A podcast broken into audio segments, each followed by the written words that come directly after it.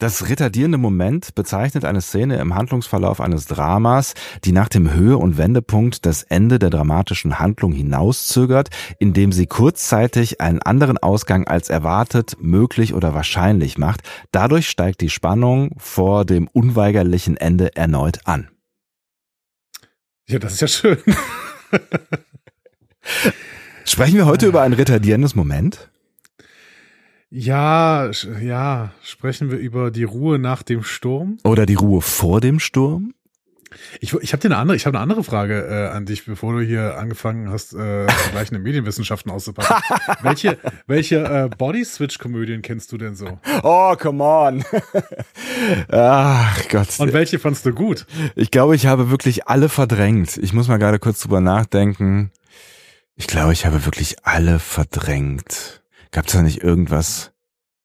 Hier, nee, Mrs. Doubtfire war nicht meine, die, der, der hat einfach nur äh, eine andere Person gespielt, ne? Ja, genau, genau. Mir fällt gerade nicht eine einzige ein. Und das ist, also ich finde, das ist schon bezeichnend an dieser Stelle. Freaky Friday vielleicht? Nie gehört. Echt nicht? Nee. Worum geht's da? Äh, ja, ja, wer switcht denn da mit wem, mein Gott? Äh, Jamie Lee Curtis und Lindsay Lohan. Ach was. Also äh, okay. Mutter, Tochter machen das, genau. Ja, nee. Ich kenne ja sogar eine gute Body-Switch-Komödie. Ja. Ich bin gespannt. Being John Malkovich. Ist das wirklich Body Switch? Es ist schon ein Stück weit Body Switch dabei. Der, oder? der krabbelt ins Hirn von, von, von John Malkovich. Also, und hat dann den Körper übernommen. Ja, aber ist das Switch? Ich meine, John Malkovich ist ja immer noch da und ist pisst. und nachher geht John Malkovich in, wechselt John Malkovich mit sich selbst. Ah ja, komm. Also, äh, ja, aber das ist ein guter Film. Also. Das, ja. das, das, ist ein cooler Film, aber der ist beliebig crazy. Also der ist wirklich völlig, völlig, ja. Äh, beliebig crazy, das ist ein äh, gutes Stichwort, um vielleicht mal in die Folge reinzugehen. Also vielleicht spielst du mal ein bisschen Musik, damit wir dann darüber reden können. Du meinst jetzt endlich darüber reden können, was guter Body Switch bedeutet, oder? Ah, lass wir noch, sehen. lass uns noch einen Moment offen. Ihr hört einen Discovery Panel Podcast. Discovery Panel. Discover Star Trek.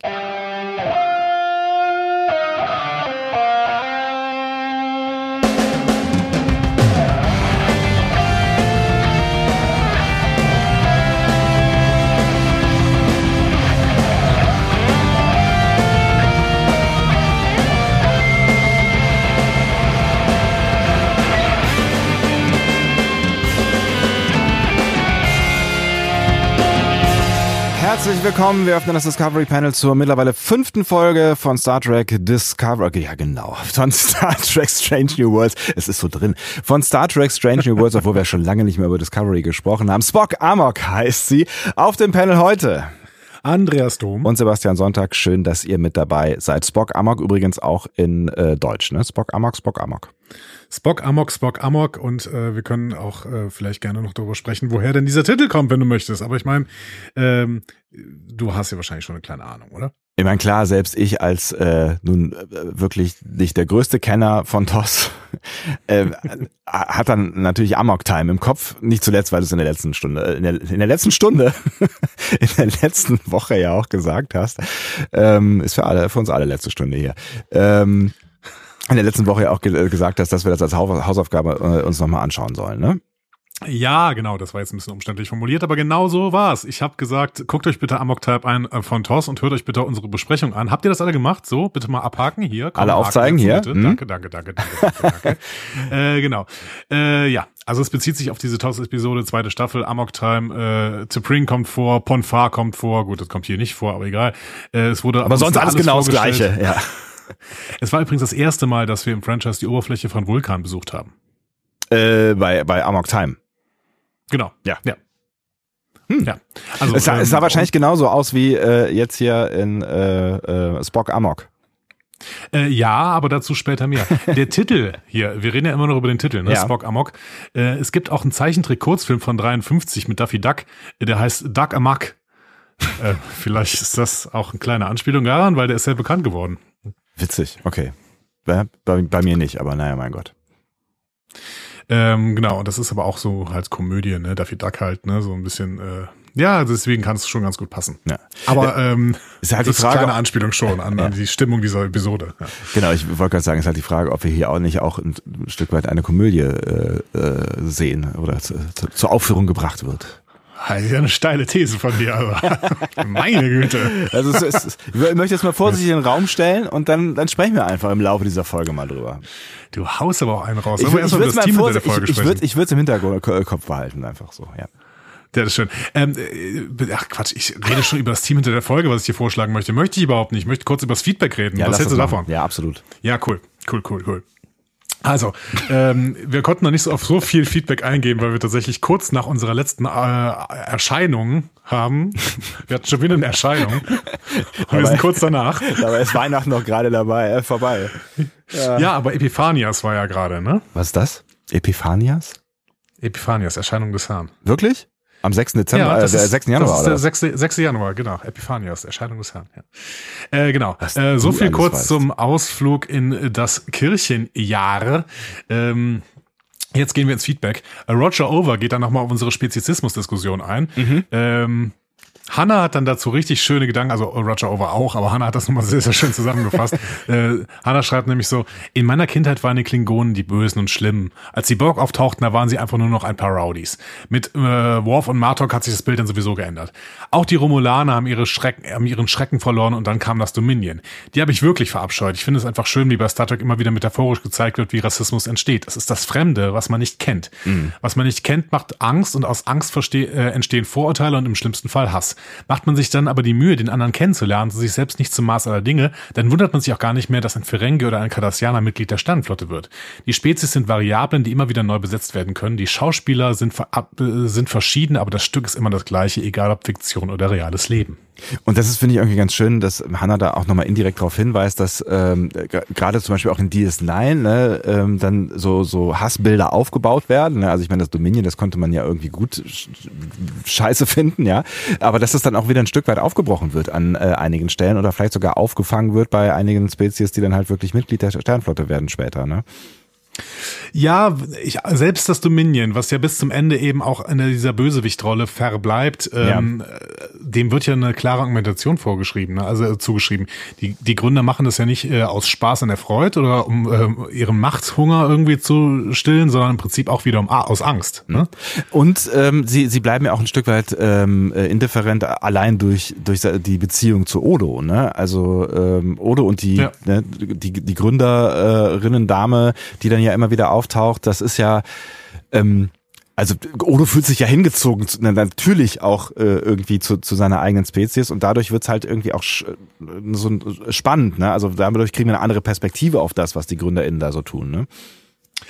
Also können wir erwarten, dass äh, die Gorn auch irgendwann quasi für uns äh, näher gebracht werden und vielleicht auch die Breen zum Beispiel, die in Lower Decks jetzt nochmal als Gegner äh, eingeführt wurden und bis jetzt auch sehr, sehr böse sind quasi die ganze Zeit über. Ähm, ich glaube, das wird dann alles noch kommen, ne? Könnte sein. Also keine Ahnung. Ich meine, du hast ja gesagt, dass äh, ähm, du die, die These aufstellst, dass wir die Gorn nicht mehr wiedersehen. Ne? Also, zu, also beziehungsweise nicht mehr sehen, also nicht sehen werden in Star Trek ähm, Strange New Worlds. In Strange New Worlds nicht, nee, genau. Ja. Aber wir haben ja noch genug äh, Star Trek, was da noch kommen mag und irgendwie die Gorn nochmal beleuchtet. Und wenn's Lower Decks ist, meine Güte. Ja, warum nicht? Ja, klar. Ja. Ähm, wir gehen noch ein Stück weiter. Äh, Tjorge 0708 äh, hat eine ganz interessante Perspektive. Der ist nämlich tatsächlich bei einfach Marvel zum Discovery Panel gekommen Ach, ähm, was. und ähm, Das, das sagt, ist ja, sehr strange, ja. Ähm, es ist total äh, strange. Ich, äh, er, er schrieb, ich bin einfach so froh darüber, nun auch im Star Trek-Universum angekommen zu sein. Strange New Worlds äh, als erste Serie von Star Trek. Krass. Äh, ich kann sie deswegen natürlich nicht mit anderen vergleichen, aber allgemein als Serie finde ich sie sehr stark. Macht total Spaß, sie zu gucken. Und äh, dann auch noch, unsere Besprechungen sind auch kurzweilig. Kurzweilig ist das richtige 1,6 Wort. 1,6-fache Geschwindigkeit. Aber ähm, Ja, ich okay. finde es total spannend, ähm, dass hier jemand ist, der Strange New Worlds als allererste Serie hat. Ne? Finde ich auch, ja, total. Also da würde ich auch gerne. Also ich glaube, das ist gar kein so schlechter Einstieg, ein Einstieg, Einstieg in Star Trek. Nee, glaube ich auch. Ähm, wobei äh, ja mehrere Leute auch geschrieben haben, das kann ich auch total nachvollziehen, dass sie wieder Lust haben, dadurch TOS zu gucken. Und ich habe auch Lust, TOS zu gucken. Habe jetzt auch schon tatsächlich mehrere Folgen geguckt. Also ich habe zum Beispiel äh, Arena habe ich mir für letzte Woche angeschaut. Ne? Jetzt ähm, habe ich noch mal äh, in Journey to Babel reingeschaut, weil die ja auch immer wieder als Referenz überall angeführt wird. Ähm, also es ist schon, es, es macht schon auch Lust, noch mal in TOS reinzuschauen. Hm. Ja, ja, interessant. Also wenn man sich aus ist, eine schöne, schöne Frage. Irgendwann, falls wir irgendwann nochmal einen Adventskalender machen sollten, dann schreibt euch die Frage mal irgendwann auf äh, und dann schickt sie uns äh, nochmal. Ne? Äh, wenn, wenn wir mit einer Star Trek-Serie, also wenn wir uns aussuchen können, mit welcher Star Trek-Serie wir anfangen wollen würden, welche, welche würde das sein? Ich glaube, die haben wir aber auch schon mal beantwortet. Ja? Ja, als erste, als ich würde auch, weiter, ich würd auch weiterhin mit dieses Nine anfangen. Wobei TNG wahrscheinlich der bessere Einstieg wäre. Wahrscheinlich ist es TNG. Ja, aber gut, ist mit dem, mit dem äh, großen, breiten, neuen Övre, ja, da kann man sich natürlich auch überlegen, ob äh, sowas wie Strange, äh, Strange New Worlds nicht vielleicht oder Discovery. Genau, es kann sich, ne? genau. Es kann sich verändern, ja. ja. Ich glaube, Discovery ist es nicht. Mhm. Ähm, weil Discovery, also am Anfang wollte Discovery das nicht, jetzt mittlerweile ist Discovery sehr, sehr ähm, sperrig. Mhm, ja. ähm, am Anfang wollte Discovery das nicht, war es aber auch irgendwie, aber das lag teilweise auch an der wenigen Nachvollziehbarkeit der, ähm, der Drehbücher ja. eventuell. Ja. Äh, jetzt sind äh, mit Staffel 3 und 4 ist Discovery einfach absichtlich sperrig geworden. Ähm, und deswegen glaube ich nicht, dass es eine gute Einstiegsserie ist. Aber Strange New Worlds äh, macht bis hm. jetzt da einen guten Eindruck. Ne? Aber ich meine, eine Staffel, da kann man es noch nicht so richtig Genau, und wir sind, wir sind nicht mehr bei, also ne, wir sind jetzt gerade quasi, wenn wir mit diesem Podcast fertig sind, bei der Hälfte dieser Staffel. Also lasst uns ja. auch mal nicht den Wein in Schläuchen ausgießen. Gutes Bild. Wir gehen noch ein Stück weiter.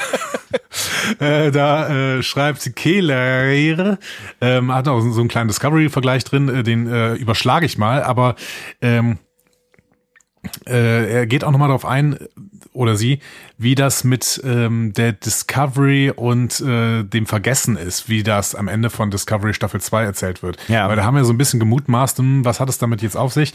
Und äh, Kayla schreibt, die Discovery ähm, gilt tatsächlich erst als im Kampf zerstört, dann aber auf Vorschlag von Spock wird beschlossen, die Discovery samt Besatzung nie wieder zu erwähnen, damit so etwas nie wieder passieren kann. Ja, also wieder, so wird's erzählt. Nie wieder erwähnen ist natürlich auch noch was anderes als sie aus allen Records zu streichen, was ich mir einigermaßen schwierig vorstelle. Und noch schwieriger ist halt eine ganze Schwester, also ne, es müsste ja damit allen passiert sein auf, der, auf dem Schiff, diese ganzen Menschen oder Wesen zu ja zu, zu eliminieren, Daten. Und die ganze Welt müsste im Prinzip geblitzdingst werden. Ne? Also ja. sowas gibt es bei Marvel mit irgendwelchen Zauberern, die das versuchen, aber sowas gibt es irgendwie nicht äh, in, in Star Trek, weiß ich nicht, keine Ahnung. Ja, es ist, ja, es ist und bleibt eine, eine schwierige Kiste. Also ne, Michael irgendwie rauszuschreiben aus der Geschichte ist aus den Gründen, die du in der letzten Folge ja relativ eindrücklich schon zusammengefasst hast, eigentlich nicht möglich. Ne? Also sie war einfach eine öffentliche Person. Also wie ne, allein Michael, wie soll willst du die rausbekommen? So. Naja. Ja, und Joju war ja sogar äh, zwischendurch wieder gekommen und ich meine, man hat äh, sogar veröffentlicht, dass sie wiedergekommen ist, oder? Man hat sich doch sogar diesem Problem gewidmet, dass Joju ja, ähm, ja. ja. ja. Ah, keine Ahnung. Keine Ahnung. Ja, da hakt's ein bisschen auf jeden Fall. Irgendwie hakt's. Ja, da. vielleicht wird, vielleicht wird das nochmal irgendwann erzählt. Mal sehen. Vielleicht ist es auch nur ähm, so unwichtig, dass das, ne, es ist ja so eine Randnotiz, keine Ahnung. Äh, ja, wobei, ja, ich meine, es ist, eine, es, ist eine, es, ist eine, es ist eine präsente Szene, aber ähm, ja, keine Ahnung. Es könnte schon Weiß sein, nicht, dass eine Randnotiz, Randnotiz ist, weil gerade gerade mit so einer Erwähnung wie, äh, hey, das äh, Shuttle Stamets bringt dich zur äh, Enterprise. Ja, wir können uns jetzt einreden, dass das irgendwie nach diesem Pilztypen benannt worden ist, aber äh, komm. Also, weiß ich nicht.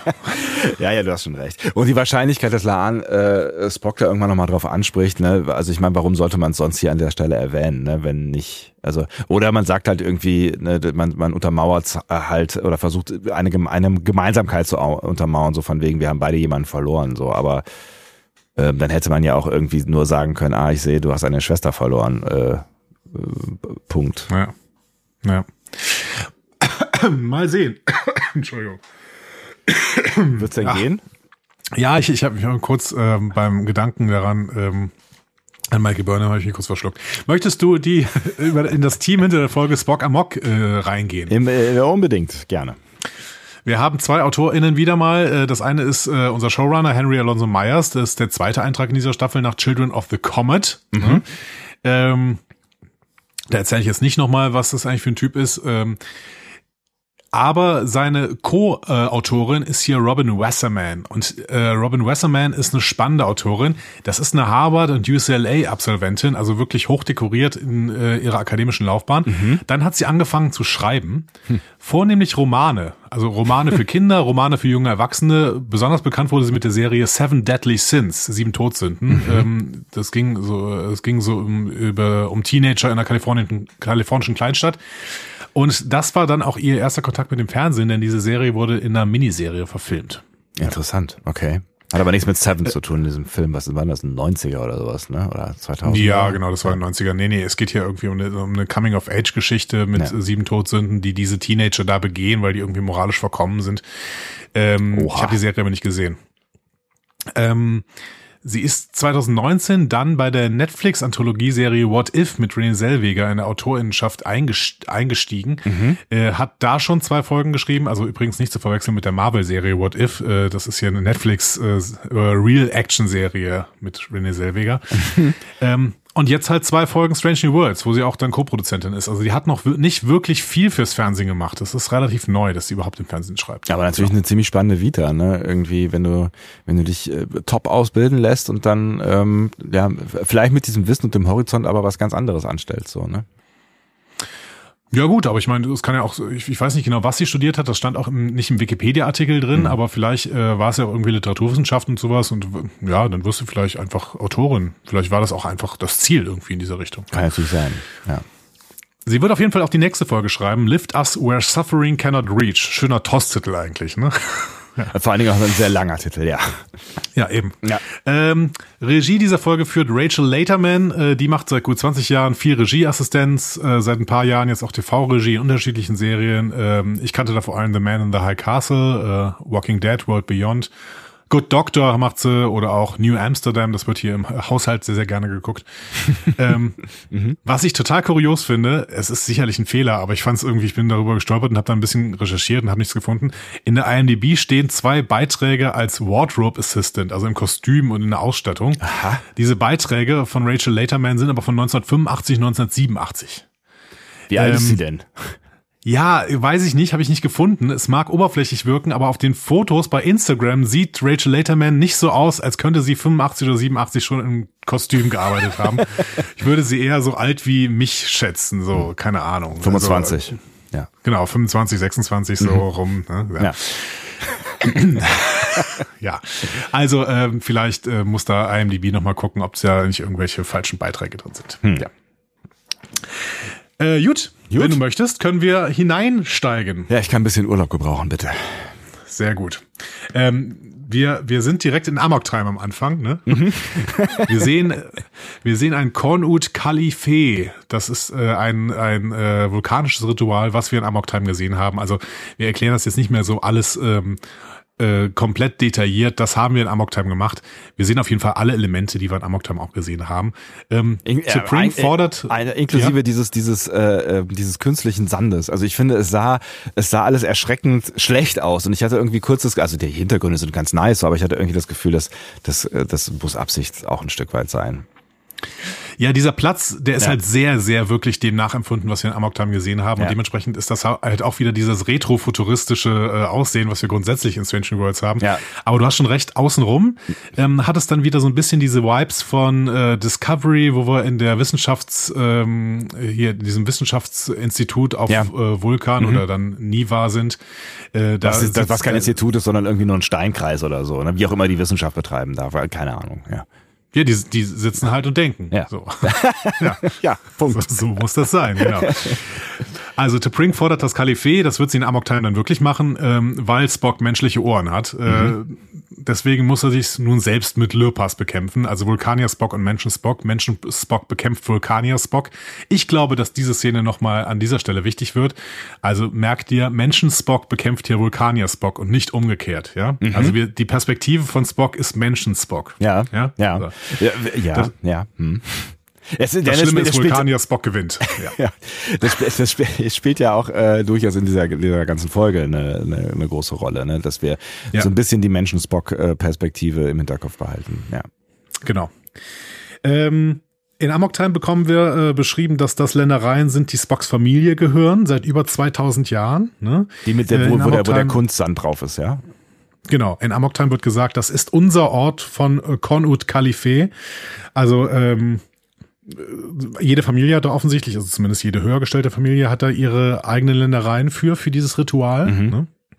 Und hier also wirklich alles. Jadegong, ne, dann dieser Hammer, äh, das Instrument mit diesen Glocken mhm. in diesem sechseckigen Rahmen, ne, die Feuerstelle.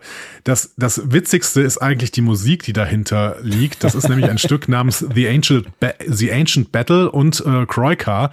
Beide komponiert von Sol Kaplan und Gerald Fried vom TOS-Soundtrack. Ach geil. Also es ist original der TOS-Soundtrack, der hier eingespielt wird. Es ist mir gar nicht aufgefallen. Das ist ja mega cool. Ich habe mich also so ein bisschen gefragt bei dem Kram, der da, der da so verwendet wird. Ne? Wir haben ja schon mal darüber gesprochen, dass ähm, offensichtlich da auch so über die Jahrzehnte viele Requisiten behalten äh, worden sind, zumindest größere Sachen, die man dann nochmal irgendwie zweckentfremdet, umgebaut oder neu lackiert oder was auch immer hat. Ich frage mich, ob so Kleinigkeiten sind wahrscheinlich nicht erhalten geblieben, ne? dass die dann mal so, so ein Glockenspiel irgendwo aus einer Schublade rausholen und sagen, komm, das, dann nehmen wir das nochmal. Ah, ich wäre gar nicht mehr so äh, unsicher. Also es ist zwischendurch, glaube ich, mal alles abgebrannt irgendwann in den 80ern, ne? aber es kann natürlich trotzdem sein, dass irgendwas äh, davon behalten worden ist, aber ich glaube nicht, dass sie es halt nach Kanada bringen für dafür. Da bauen sie es eher, glaube ich, neu. Ja, und nachher geht das kaputt oder so, ne? Und äh, ja. es ist jetzt jetzt viel Geld wert mit dem äh, Schweiß von Leonard Nimoy drauf und so. Ja, garantiert. Also ja. du kannst es garantiert teuer verkaufen irgendwie. Ja. Ähm, dieser Soundtrack, den habe ich übrigens schon mal irgendwann bemerkt, äh, nämlich in einem Jim Carrey-Film. Aha. Äh, aus, auch aus den 90ern. Äh, Jim Carrey-Film namens Cable Guy. Ich weiß nicht, ob du den damals gesehen hast. Cable Guy, die Nervensäge. Nee, habe ich nicht gesehen, aber ich weiß, dass er existiert. Ich war eine, eine, eine Weile war ich äh, kein großer Jim Carrey-Fan. Also in diesen ganzen Blödel-Filmen fand ich ihn eigentlich ziemlich blöd. Ähm, was er, glaube ich, auch sein wollte und sollte, aber es war irgendwie nicht, hat nicht so richtig meinen Humor zu der Zeit äh, getroffen. Mhm. Ähm, das hat sich so ein bisschen mit Truman Show geändert, wo ich äh, gedacht habe, also da spielt er ja auch kein, äh, kein blöder Guy, ne? aber da habe ich gedacht, ach, Alter, du kannst ja doch wirklich Schauspielern so, ne? Ja, ich meine, wobei Truman Show ja voll, vollkommen in diese Zeit gefallen ist, aber Jim ja, Carrey ja. ist auf jeden Fall ein super Schauspieler, sieht man ja auf jeden Fall nachher äh, in, ähm, wie heißt es, vergiss mal nicht, wie heißt denn auf Deutsch? Ja, der heißt, heißt er nicht doch? Äh, auf Englisch, meinte ich. äh, der hat einen ganz anderen Namen auf Englisch, aber äh, genau, vergiss mal nicht, ist auf jeden Fall äh, ein ganz, ganz toller Film mit, äh, wie, hieß, wie hieß der? Naja, genau, man sollte nicht mitsagen, wenn man nicht weiß, äh, wer, es war, aber eine tolle, was, was, Harry, Kate Blanchett? Harry Potter. Mit, nee, mit Harry Potter. Ja, mit, äh, nee, mit, mit Frodo, oder? Mit Her Hermine. Hermine Granger. was, was geht hier? Ist egal. Ist egal. Auf jeden Fall, Cable Guy war auch wirklich kein guter Film. Oh aber äh, es, die beste Szene des Films war eine Kampfszene in einem Mittelalter-Restaurant. Und äh, dazu läuft auch dieser Soundtrack. Das ist natürlich eine klare Referenz auch an dieser Stelle schon gewesen. Okay, um das nochmal hier klarzustellen, es war Kate Winslet, Kirsten Dunst und Elijah Wood. So. Und Tom Wilkins äh, hat auch übrigens mitgespielt. Und Mark Ruffalo, stimmt, meine Herren, alle waren sie mit dabei. Oh, Ruff. Und äh, wie ihr Marvel-Geist äh, ihn nennt oder was? Ich, ich darf ihn so nennen, ja. genau. Eternal Sunshine of the Spotless Mind. Heißt hat der nicht noch einen ja. anderen Titel? Genau. Nee, ich verwechsel den, glaube ich, immer wieder mit äh, dem, wo wirklich Hermine Granger mitspielt, nämlich The Perks of Being a Wallflower. Äh, das ist allerdings äh, basiert auf einem äh, Buch, das äh, ist egal. Von Harry Potter. Äh, komm, ja. Es ist nur, nein, es ist in meinem Kopf. Es passiert alles nur in meinem Kopf. Alles nur in meinem Kopf. So. Worüber reden wir überhaupt? Was ähm, soll das hier alles? Was, was machen wir Spock hier? Amok. Spock, Spock träumt davon, dass er ein vollständiger Mensch ist und sich mit seiner vulkanischen Seite auf den rituellen Kampf einlassen muss. Ja. Ähm, Freud lässt grüßen. Freud lässt grüßen, bestimmt. Also ne, dreht sich gerade im Grab um, das rotiert, rotiert, rotiert. Ähm, das gab's in Star Trek schon mal so ähnlich. Ne? In Faces ist äh, Bielana Torres ähm, von so einem vidianischen Wissenschaftler geteilt worden in ihr menschliches und klingonisches Selbst. Ah ja. Und dann ist mhm. ihr klingonisches Selbst gestorben. Mhm. Ähm, und äh, der Doktor hat sie dann wieder so hergestellt, wie sie vorher war. ja, äh, hm, ja, nämlich äh, äh, wütend und äh, und halbklingonisch vor allem. Genau, ja. Äh, unberechenbar. Ja. Genau, Tuvix hingegen hatte das Glück nicht. Der ist einfach von Janeway getötet worden. Genau. Ich fand das auch. Blame it on Janeway. So. Haben wir, glaube ich, auch schon mehr, mehr als äh, oft genug äh, gemacht hier an dieser Stelle. Ja, das müssen wir aber immer wieder tun. Der, einzig, der einzig wahre Fehler, den Janeway wirklich jemals begangen hat. Genau, ist Tuvix zu töten. Das Ja. geht einfach überhaupt Das nicht. geht halt So. nicht. Ja. Ähm, Übrigens auch kein Body Switch in diesem Fall, ne? nee, nee, Ja. nee, genau. Ja. Ein, ein Body Morph. äh, Wer kennt ihn nicht? Äh, der, der Kampf in Amok Time wird äh, auch mit dem Lirpa, also diesem komisch, dieser komischen Hellebarde da ausgeführt, aber auch mit noch mit dem Ahn Wohn. Das ist so eine vulkanische Peitsche mit zwei äh, schweren Kugeln am Ende. Ähm, und ähm, Ortegas sagt ja nachher, dass sie noch tatsächlich Narben vom Kampf mit einem Lirpa hat, weil sie sich auf eine vulkanische Beziehung eingelassen hat. Also beziehungsweise sie hat da irgendwie interveniert oder sowas. Ne? Ähm, Ich, äh, also- ment, ment, ment, ment, ment, mentaliert, wie heißt, gibt's, wie heißt das Verb zum Mentor? Mentor, mentor, ment, ment, mentoriert. sie, sie hat sich eingemischt. Ich glaube, es wird nur so gesagt, dass sie sich eingemischt hat. Okay. Und äh, dann ist die Frage, ob sie auch in so einem Kalifee war, ob T- Ortegas auch mal die Rolle von Kirk in Amok Time hatte, quasi. Mhm.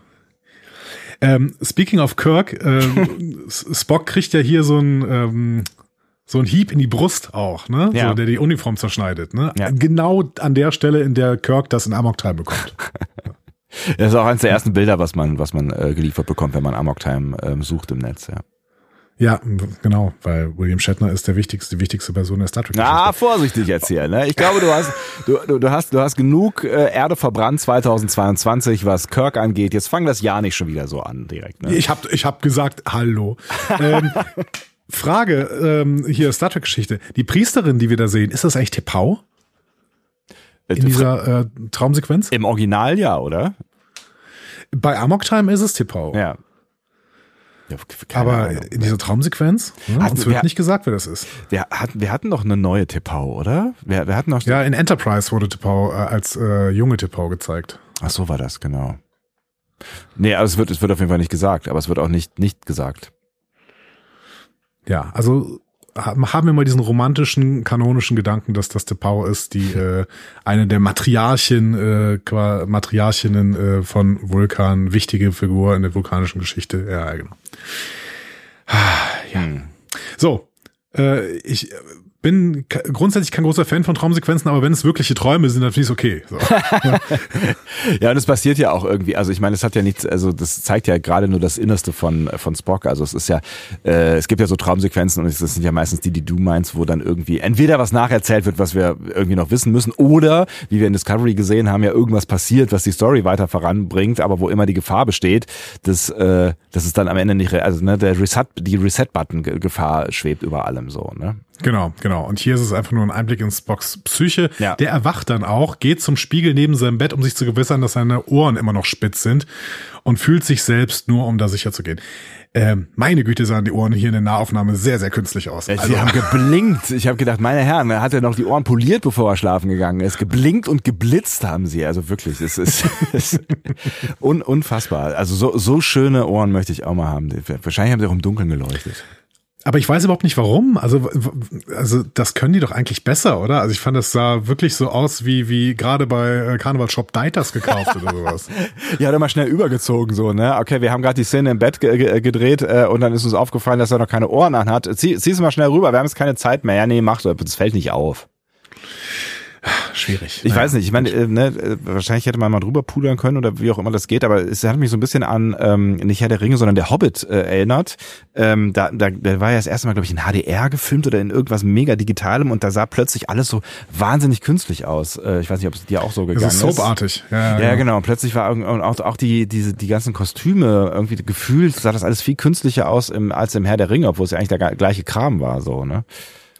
Ja, vielleicht muss man sich auf einige neue Begebenheiten einfach gut einstellen. Bei äh, Herr der Ringe war es dann halt irgendwie diese neue äh, Kameratechnik. Da äh, mussten sie erstmal drauf achten, oh, wenn man so viel sieht, dann müssen wir es halt noch ein bisschen anders machen. Ja. Und hier vielleicht so eine Nahaufnahme von diesen Ohren. Ja. Wobei DS9 hat das mit den Ferengi-Ohren, finde ich, schon besser gemacht irgendwie. Ja, bei DS9 war natürlich auch, ne, also wenn du dir heute DS9 anguckst, dann siehst du ja nur Rauschen und, und Nebel quasi. Und das ohne, dass Nebel da ist. Ja, trotzdem. Also ich äh, habe hier so ein bisschen äh, Michael Westmore äh, vermisst irgendwie. Der hätte das, glaube ich, besser gelöst. Ja, ich, aber mir ist es, mir ist es auch aufgefallen tatsächlich. Und das soll ja schon mal was heißen, ja. Wenn mir was auffällt hier. So, ich, ich weiß ehrlich gesagt, ich habe mir gar nicht mehr aufgeschrieben, wann das Intro kam, aber irgendwann kam das Intro auch. Also die, Ja, Ähm, ich glaube auch relativ früh. Ich weiß gerade auch nicht mehr genau, ob es nach der Szene war, aber es, es kam auf jeden Fall relativ früh, ja. Was die Enterprise auf jeden Fall. Äh, genau, die, die Enterprise ist auf Sternbasis 1 angekommen und leckt ihre Gornwunden quasi da. Ah ja, genau. Mhm. Also wir, wir erfahren, dass Sternbasis 1 nach dem Klingonenkrieg repariert wurde. Ähm, Klingonenkrieg, ne, der wurde uns bei Discovery Staffel 1 gezeigt. Ähm, da ist übrigens so ein zweites Constitution-Class-Raumschiff angedockt. Man sieht aber keine Nummer oder einen Namen. Ne? Mhm. Also es ist auf jeden Fall äh, schön. Es gibt noch ein zweites Constitution-Class-Raumschiff. Das haben wir auch vermutet. Aber ähm, ja, kein, keine Nummer, kein Name angezeigt. Die Besatzung darf jetzt hier ein Shore Leave machen, Landurlaub. Ähm, Frage. Ja. Glaubst du, die dürfen auch auf die Erde oder nur in die Biosphären?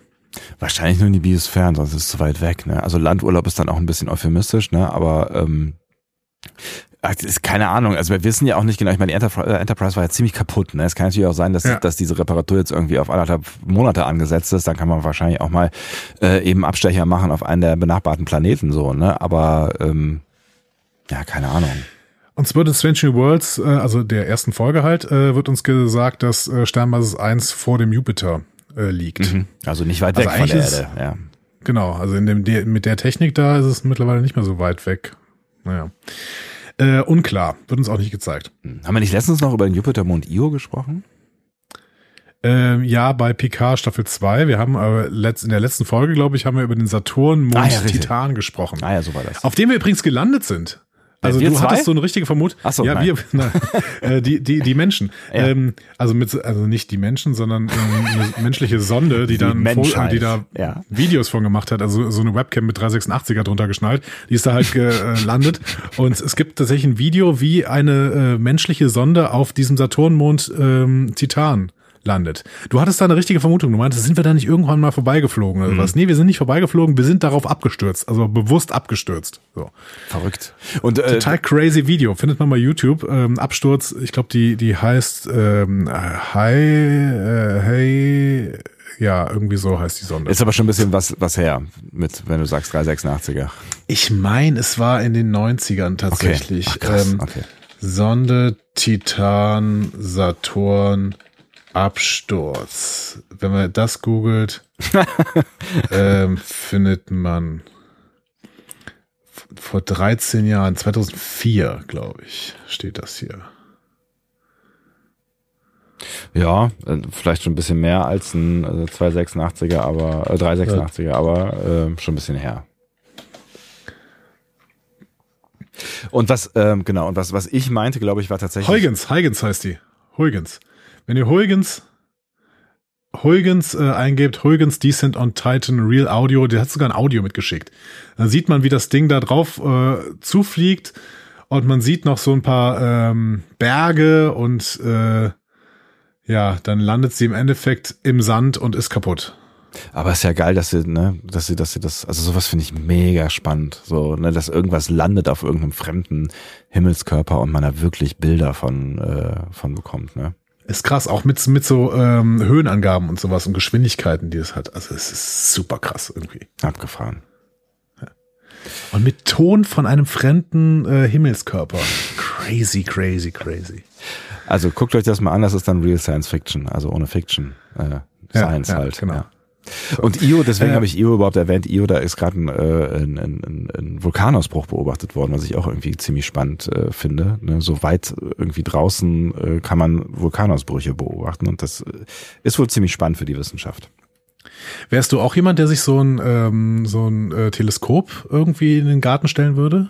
So? Ich habe es bisher nicht getan, also bin ich offensichtlich nicht so jemand, aber irgendwie ist es ja schon spannend, sich solche Sachen mal näher zu holen. Ich habe noch nicht drüber nachgedacht, aber ich weiß auch nicht, was, äh, was man so im Hobbybereich wirklich, ähm, wirklich so, äh, ja, was, was man so schaffen kann zu sehen. Ne? Ähm, wir müssen eigentlich mal, wir hatten irgendwann mal ja mal einen Plan, dass wir vielleicht mal das äh, hier so ein, so ein ähm, so eine Sternwarte. So eine ne? Sternwarte, ich wollte gerade Solarium sagen. Äh, da haben wir auch mal einen Plan. Wie heißt das denn? Also Stellarium ist auch Quatsch. Äh, egal. Irgendwas mit Arium. Ähm, ähm, wo man, wo man uns vielleicht auch irgendwie mal sowas erzählen kann, also was man auch wirklich so hobbymäßig sehen kann. Also interessieren würde es mich schon.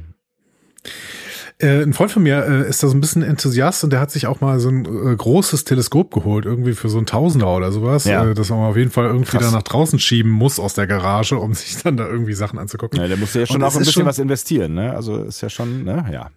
Ja, ja, genau. Es ist schon faszinierend wollen. irgendwie. Ja. Und dann, dann, ähm, äh, wenn ich mal einmal, als irgendwie gerade klar war, hey, man sieht jetzt irgendwie so einen Planeten schon mit bloßem Auge neben der Sonne oder neben dem Mond oder was, ne, bin ich mal zu ihm gefahren und der hat das alles so eingestellt. Und es ist schon ganz cool, dann irgendwie mal so eine ein, so, so einen Blick auf diesen Planeten haben zu können.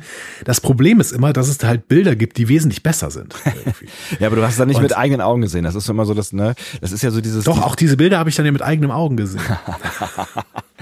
Nein, aber ist, ich finde, es ist immer so ein bisschen das, ich meine, das ist jetzt mit, mit einem Teleskop ins Weltall schauen, ist nochmal irgendwie eine andere Nummer, aber das ist so, ich kann mir natürlich äh, Bilder angucken äh, von Neuseeland äh, oder ich kann hinfliegen und es ist immer noch was anderes, aber ein Hinfliegen ist halt scheiße und deswegen, äh, naja, aber äh, ne, es ist immer noch irgendwie was anderes, was selber zu erleben, aber jetzt äh, siehst du es halt ja auch nur durch ähm, durch, durch viele äh, Glaslinsen. das ist ja auch nicht irgendwie was, was du erlebst. Ne?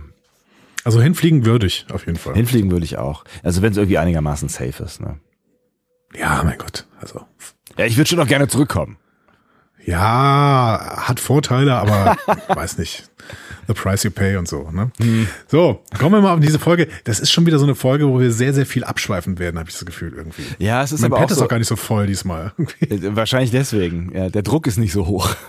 das, ist, das könnte echt ein, könnte echt so ein Ding sein. Aber es ist natürlich, es ist so ein bisschen, es hat ja auch so ein bisschen Urlaubsatmosphäre. Man schweift so ein bisschen ab und ne, trinkt irgendwie einen Cocktail irgendwo in so einer Bar und so. Ne, das ist ja. Ich bin, ich bin mit, mit der Atmosphäre auch in diese Folge hier reingegangen. Aber Pike hat irgendeine diplomatische Mission. Ah ja, stimmt. Ähm, Spock will ihm, Irgendwer muss ja arbeiten, will ihm helfen. Ja. Ne? Ähm, vornehmlich will Spock allerdings Zeit mit T'Pring verbringen, äh, die zur Sternbasis gekommen ist. Äh, sie war ja beim letzten Mal äh, unter, sie waren ja beim letzten Mal unterbrochen worden von Pike, ja. ne, als sie da irgendwas machen wollten, was ne, wir nicht mit unseren Augen sehen sollten. ähm, Hast du die Gläser gesehen in Spocks Quartier? Die er äh, hin und her rückt und T'Pring rückt sie ja. danach wieder zurecht. Äh, Habe ja. ich, hab ich gesehen. Die sehen sehr futuristisch aus. Die wichtige Frage ist aber, ähm, wie, wie trinkt man raus? keine, keine Chance, glaube ich. Ja. Also ich hätte die gerne, weil die so unglaublich gut aussehen. Ich ja. hätte, die sehen richtig, richtig gut aus. Ja. Aber ich glaube, es ist absolut unmöglich, daraus zu trinken. Also mit einem Strohhalm halt, ne?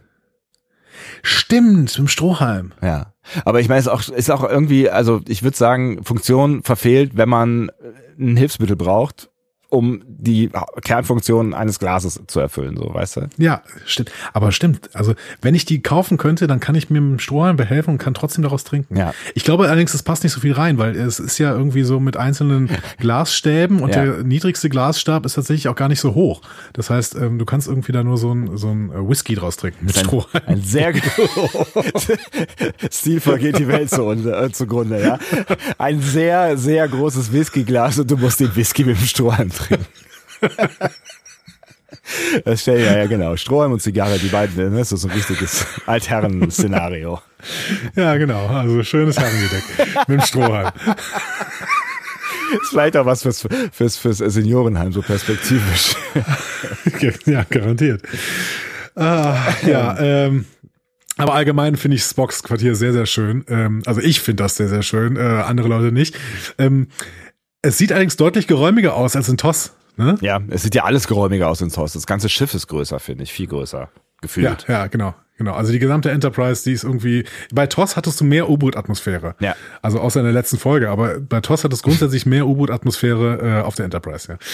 Ähm, es gibt da auch so ein paar vertraute Sachen, die wir aus Spocks Quartier kennen. Ne? Also ähm, ähm, in so einem Regal steht so eine verdrehte Skulptur, die äh, Burnham in Brother in seinem Quartier gesehen hatte. Mhm. Dann ist da so ein Glockenrahmen, äh, sowohl in TOS als auch in Discovery war der in seinem Quartier. So eine vulkanische Laute, ja. die äh, haben wir zuerst mal in Charlie X gesehen. Äh, die hat er auch mehrmals in TOS gespielt, unter anderem, wenn er mit Chapel singt. Mhm.